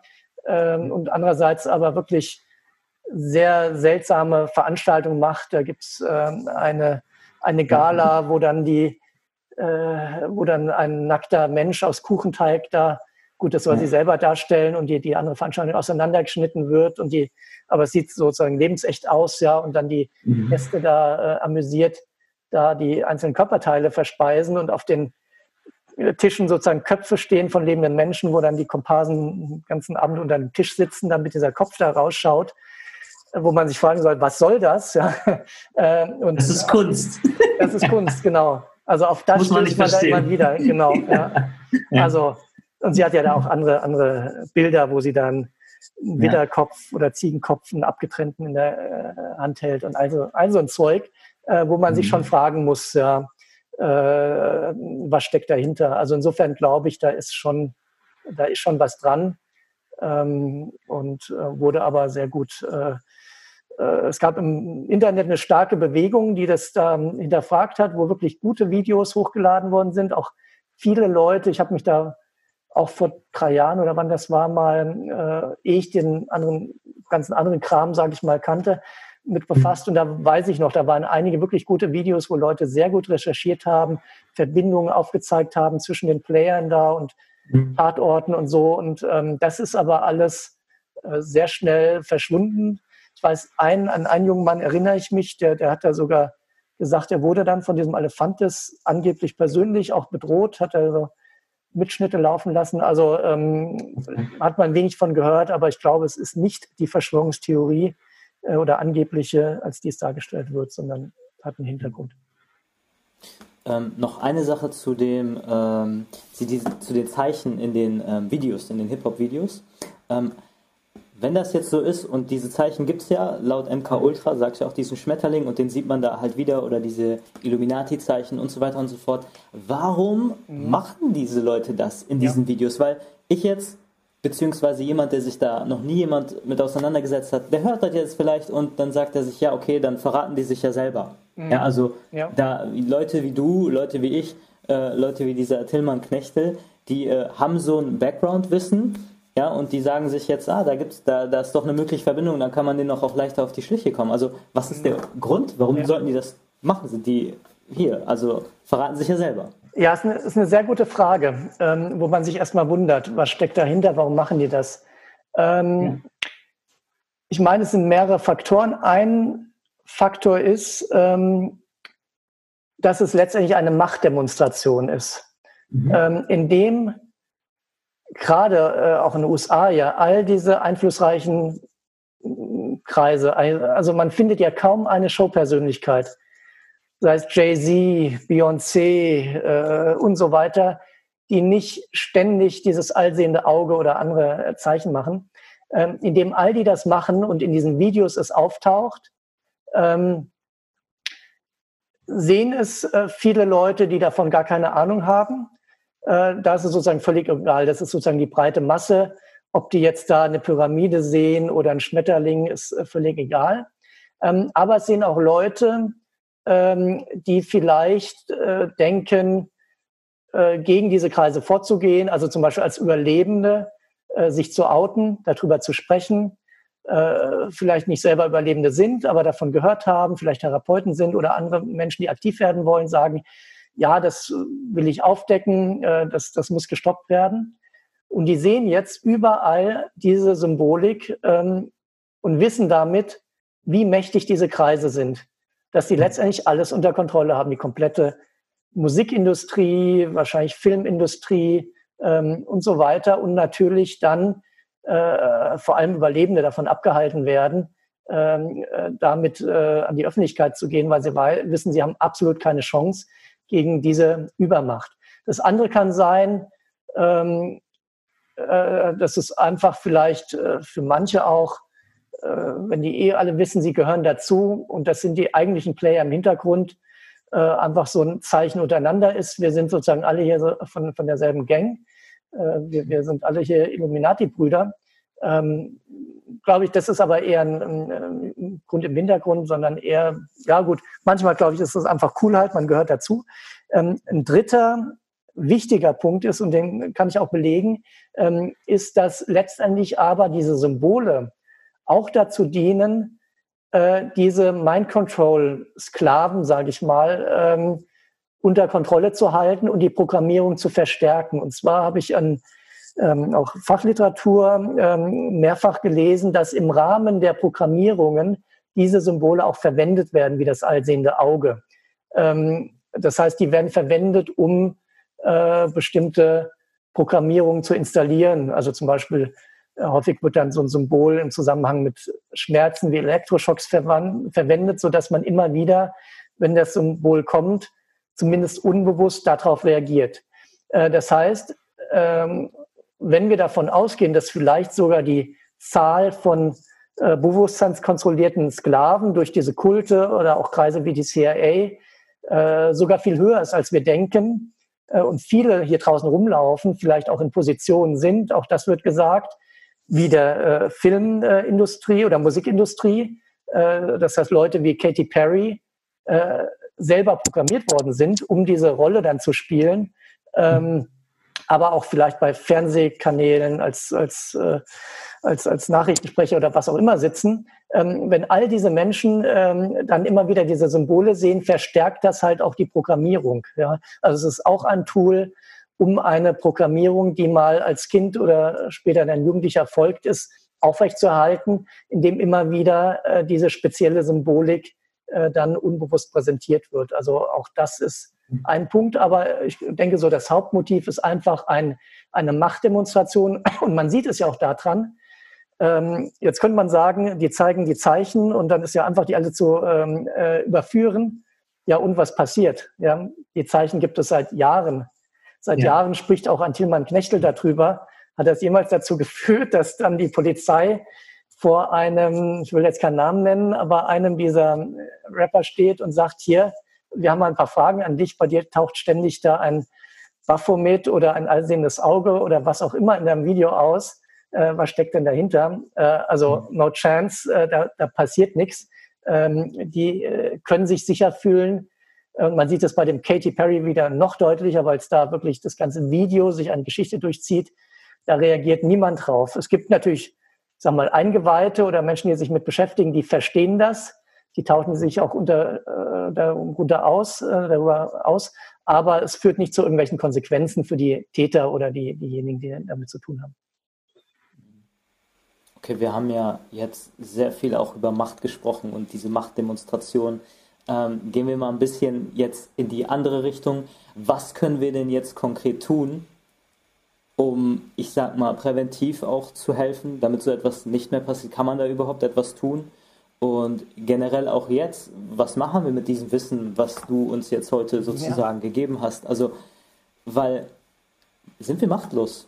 Können wir etwas tun? Mhm. Ähm, machtlos, glaube ich, sind wir nie. Ähm, mhm. Machtlosigkeit ist der Eindruck, der uns natürlich vermittelt werden soll. Deswegen auch, wo wir äh, gerade drüber sprachen, diese breite Verwendung der Symbolik, ja, wo man selbst sagen kann, auf dem Dollarschein taucht die, taucht das allsehende Auge auf und die Eule und was auch immer. Ähm, mhm. Aber äh, letztendlich ist es trotz allem nur eine kleine Gruppe verglichen zur Gesamtzahl der Bevölkerung äh, dieser Erde, ähm, die damit zu tun hat. Ähm, und noch kleiner natürlich die Zahl derjenigen, die, die da die Fäden ziehen ähm, und das Ganze kontrollieren. Das heißt, diese Kreise können nur erfolgreich sein, wenn sie einerseits äh, im Verborgenen arbeiten, äh, sozusagen eine offene Konfrontation äh, ist da gar nicht möglich, macht keinen Sinn.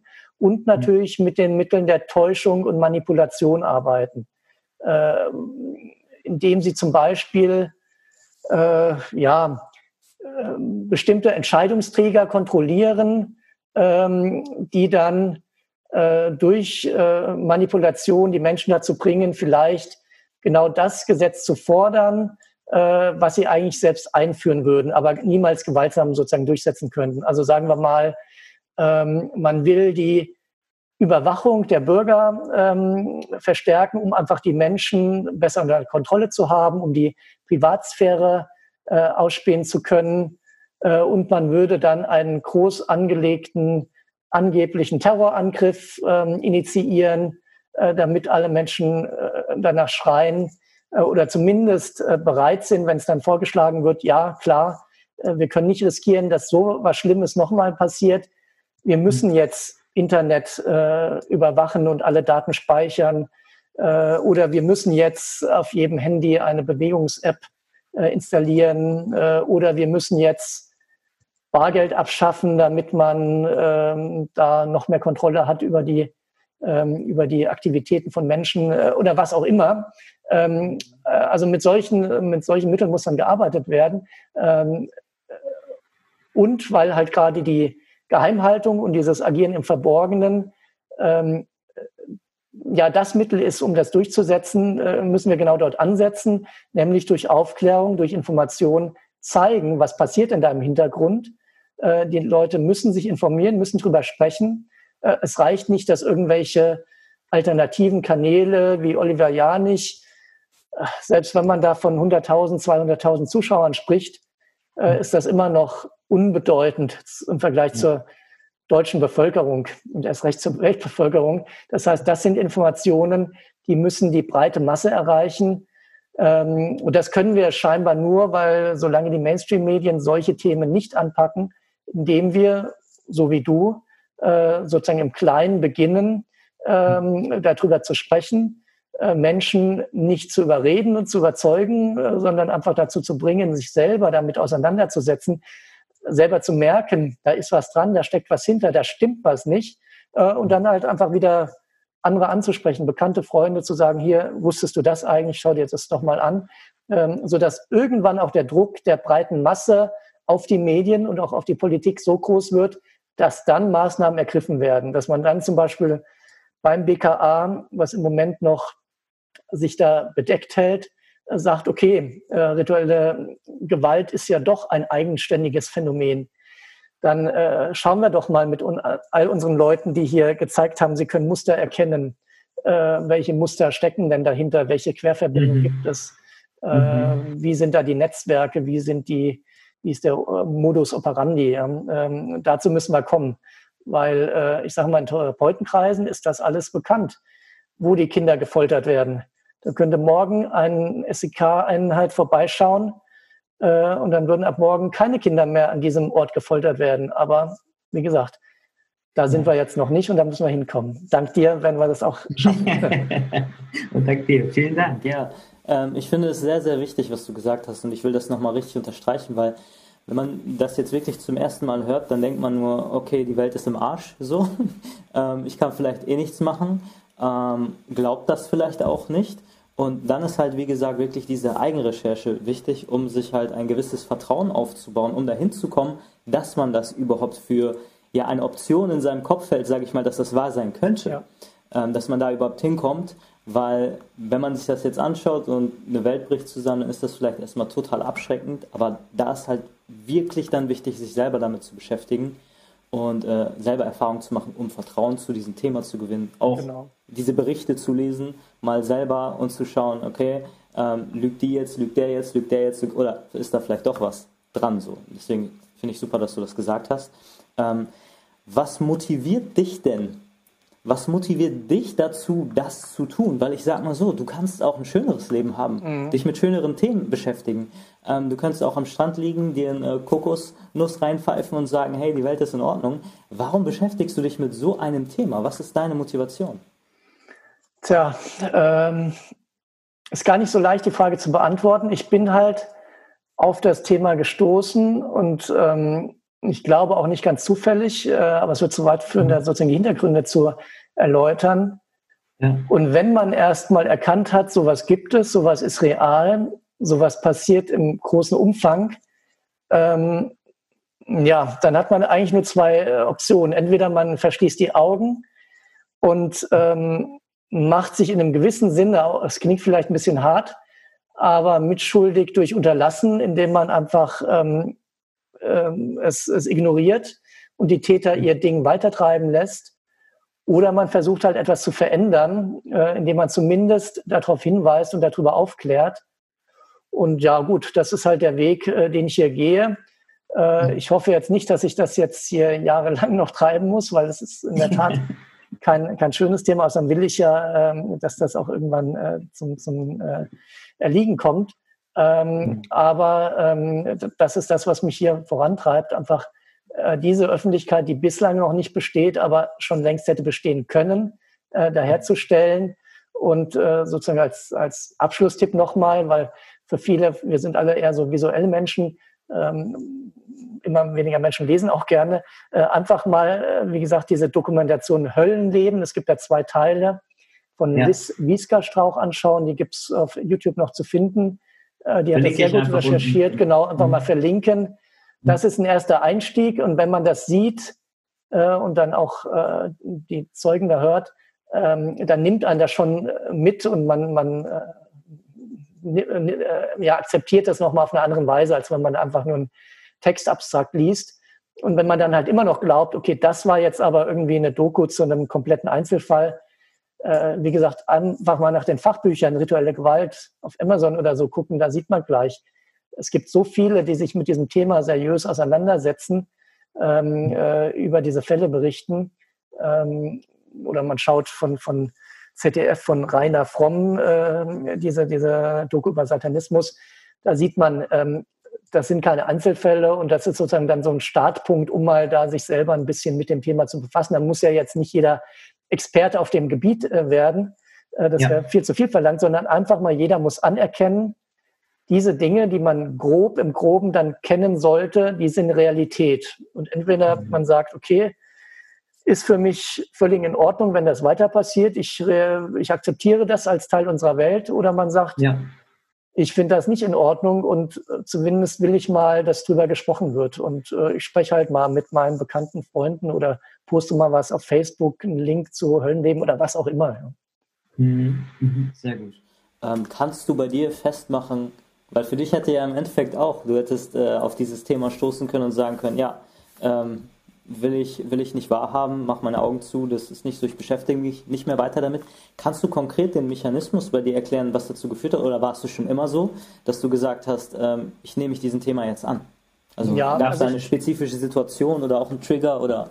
Ich glaube, das ist sicher auch eine Typfrage. Also ich bin einfach ein, ein neugieriger Mensch. Ich habe mich schon immer mit auch geheimnisvollen Themen oder mystischen Dingen wie, was heißt mystisch, aber Relativitätstheorie, Relativität von Zeit und Raum, Quantenmechanik, äh, intensiv beschäftigt, auch ein paar Semester Physik studiert, einfach äh, nicht um Physiker zu werden, sondern einfach um mir dieses Wissen anzueignen. Ähm, und habe auch gemerkt, über alle Themen, die ich äh, recherchiert habe, sei es der Maya-Kalender, sei es das UFO-Phänomen oder jetzt rituelle Gewalt, oder Remote Viewing, die Fähigkeit der Fernwahrnehmung, das ist sogar alles miteinander verwoben äh, und hängt alles miteinander zusammen. Also für mich war das eigentlich äh, völlig klar, äh, dass ich da weitermache und äh, tiefer einsteige. Ähm, ich habe da gar nicht jetzt irgendwie drüber nachdenken müssen. Okay. Und machst du irgendwas, sage ich mal, wenn du das, ich weiß ja nicht, wie oft du das konsumierst, dieses Wissen, machst du irgendwas, um dich zu resetten, wieder in Einklang bringen, wenn du so dich äh, mit etwas beschäftigst? ja, was? also ich müsste das sicher noch mehr machen. Ähm, ja, aber wie es so ist, irgendwas bleibt dann immer auf der Strecke. Äh, ich mache zumindest viel Sport und so Dinge, äh, lenke mich da ab. Ähm, und äh, muss auch sagen, ich konsumiere jetzt auch nicht ständig irgendwelche Hardcore-Folterberichte oder so, sondern mir reicht es, äh, das, was ich da erarbeitet habe. Ich weiß, dass das ja. immer wieder äh, vorkommt. Ähm, ähm, mhm. Also ich sage mal, man muss immer bis zu dem Punkt bei seinen Recherchen kommen, dass man sagen kann, man hat jetzt ein konsistentes, stimmiges Bild, was auf seriösen Quellen stützt. Ähm, und dann kommt es nicht mehr darauf an, ob man nach der hundertsten auch noch die 150. Quelle auswertet die meistens eh immer nur noch mal das bestätigt, was man gefunden hat, so dass ich im Moment eigentlich mehr über die Themen spreche und sicher auch eine gewisse emotionale Distanz dazu äh, aufbauen konnte. Ja, also mich jetzt nicht jedes ja. Interview runterzieht, dann könnte man das auch nicht machen. Okay, ähm, was hast du denn jetzt so in der Zukunft vor? Du hast gesagt, du schreibst ein ähm, Buch, noch ein Teil 2 sozusagen von Dunkle Neue Weltordnung. Ja, ähm, ja genau. Was, äh, wo kann man dich vielleicht auch finden? Wäre auch interessant, deine Zukunftspläne, wo kann man dich finden? Hast du einen YouTube-Kanal, Instagram, Facebook, äh, Homepage, genau.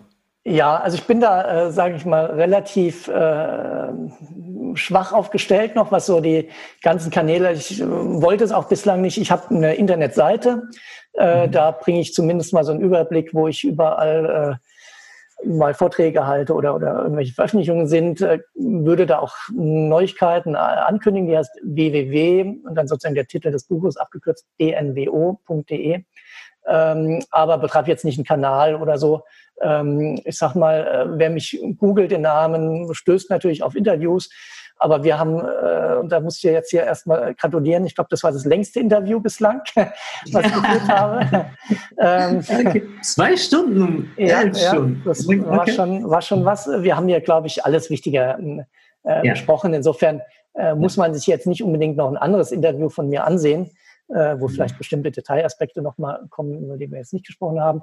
Wer will, kann natürlich äh, nochmal detaillierter im Buch nachlesen für mich ist ein Buch immer noch, und ich war immer ein Fan von Büchern, einfach eine andere Form der Wissensübermittlung. Ja, man kann genauer formulieren, man kann viel mehr ins Detail gehen und vor allem man kann äh, jede Information direkt durch Fußnoten, durch Quellen belegen, was man in der Interviewform natürlich so nicht mitbekommt oder hinbekommt. Ähm, insofern könnte man da sich dann nochmal informieren oder man kann ein Fachbuch kaufen von einem dieser genannten Therapeuten, wobei man sagen muss, das sind halt Fachbücher und deswegen habe ich halt auch mein Buch geschrieben.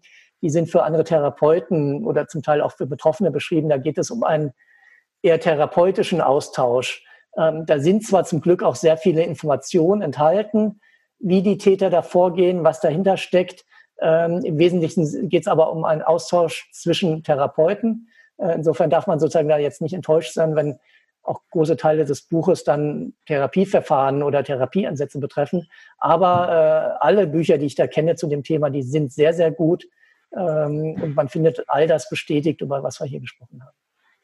Sehr gut. Hast du dein Buch gerade da liegen? Oder oh, äh, da siehst kann, du mal, wie, wie schlecht aussieht? ich vorbereitet bin. äh, Ich habe, Moment, hier Dann nimm einfach irgendein anderes wieder. Ich, kann hier, ich habe eine englische Fassung nicht gut.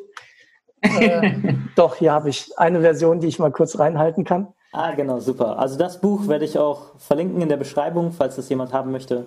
Genau, einfach mal auf den Gerne. Link klicken. Genau.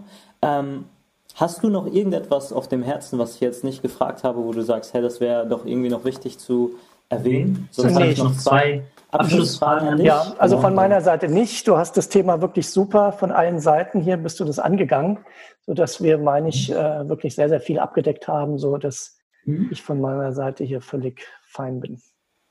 Cool, sehr, sehr cool. Ähm, ah, jetzt fällt mir gerade noch was ein. Vielleicht ganz kurz noch. Ähm, wird wahrscheinlich nicht die Regel sein und vielleicht auch nicht oft, aber ähm, kann man denn feststellen, wenn ich jetzt in meinem privaten Leben irgendwie auf eine Person treffe, die das erlebt hat, sind die irgendwie besonders, gibt es Auffälligkeiten, gibt es Symptome, wo man sagen könnte, ey, ja, das ist eine Person, die ey, hat das vielleicht erlebt? Also kann man sowas überhaupt ähm, einordnen? Ja, also ich glaube, das ist sehr schwierig bis unmöglich.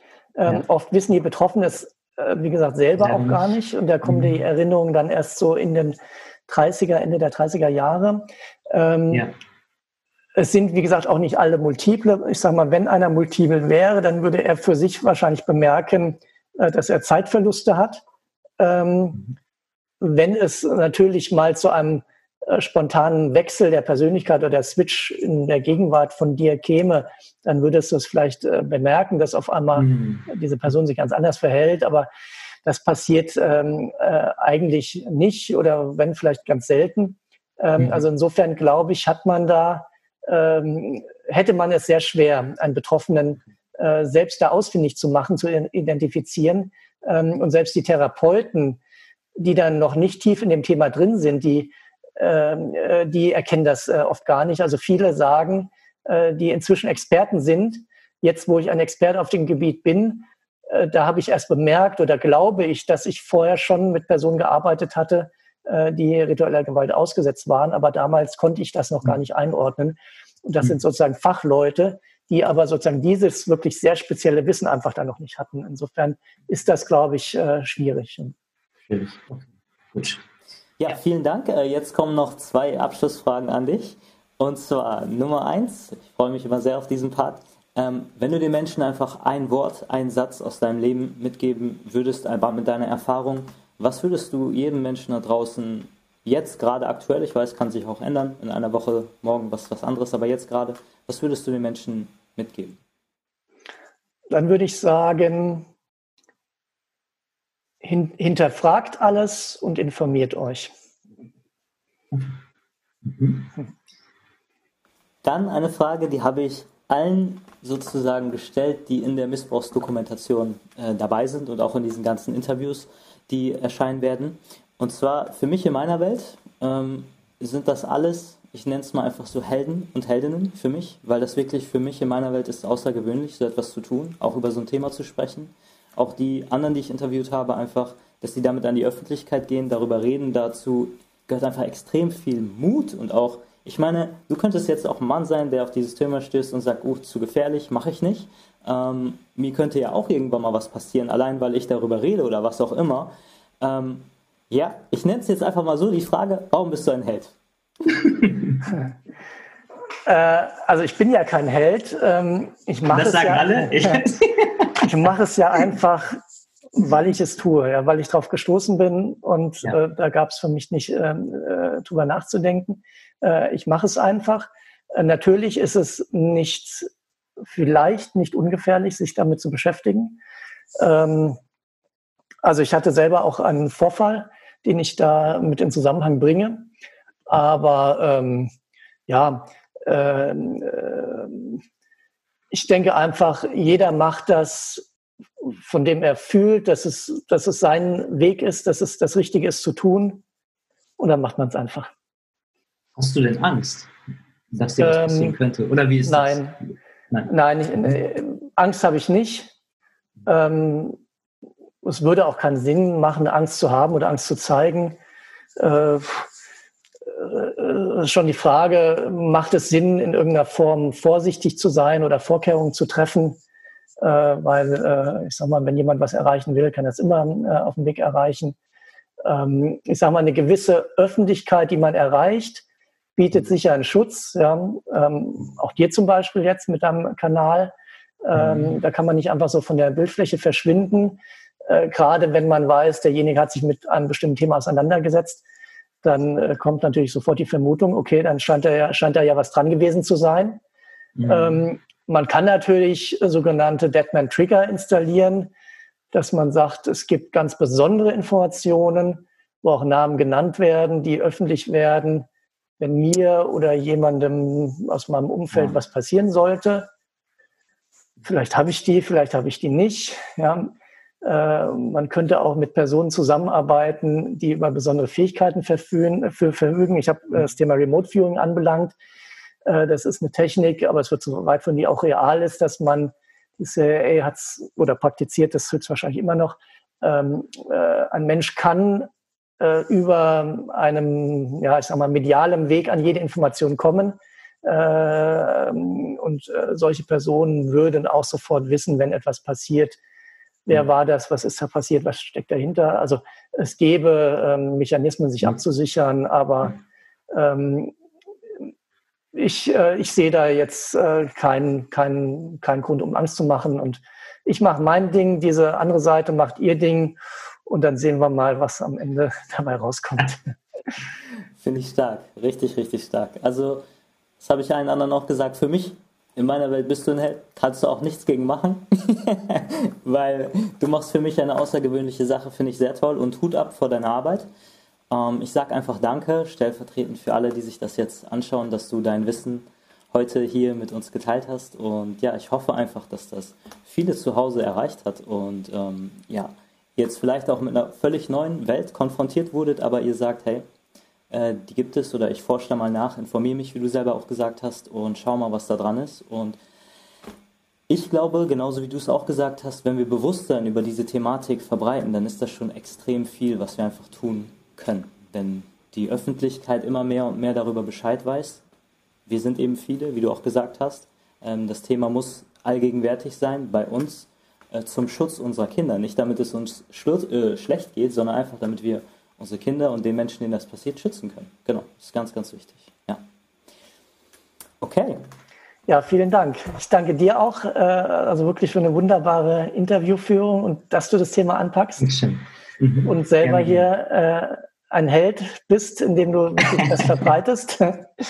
Also ganz Dankeschön. super. Vielen Dank. Falls du jetzt zu Hause vorm Bildschirm sitzt und dir sagst, hey, was kann ich denn tun? Ich bin jetzt getriggert, ich möchte etwas machen. Vielleicht überlegst du dir, diese Dokumentation einfach mal rumzuschicken. Rede ganz viel mit all deinen Freunden und Bekannten über dieses Thema. Denn in unserer Gesellschaft ist häufig noch so, dass dieses Thema sexuelle Gewalt bei Kindern und Jugendlichen ein absolutes Tabuthema ist. Und dieses Thema müssen wir enttabuisieren. Falls du dieses Thema in deine Schule bringen möchtest, in deinen Kindergarten, in deine Institution, dein Unternehmen oder wo auch immer, dann nimm gerne Kontakt zu mir auf und ich komme vorbei und halte einen Vortrag, gebe einen Workshop zum Thema Prävention vor sexueller Gewalt in der Kinder- und Jugendwelt. Im Offline-Bereich, also im reellen Leben und ich kläre auch über die Gefahren im Internet auf. Vielen Dank für deine Aufmerksamkeit, dass du dich diesem so wichtigen Thema angenommen hast und vielen Dank, dass es dich gibt.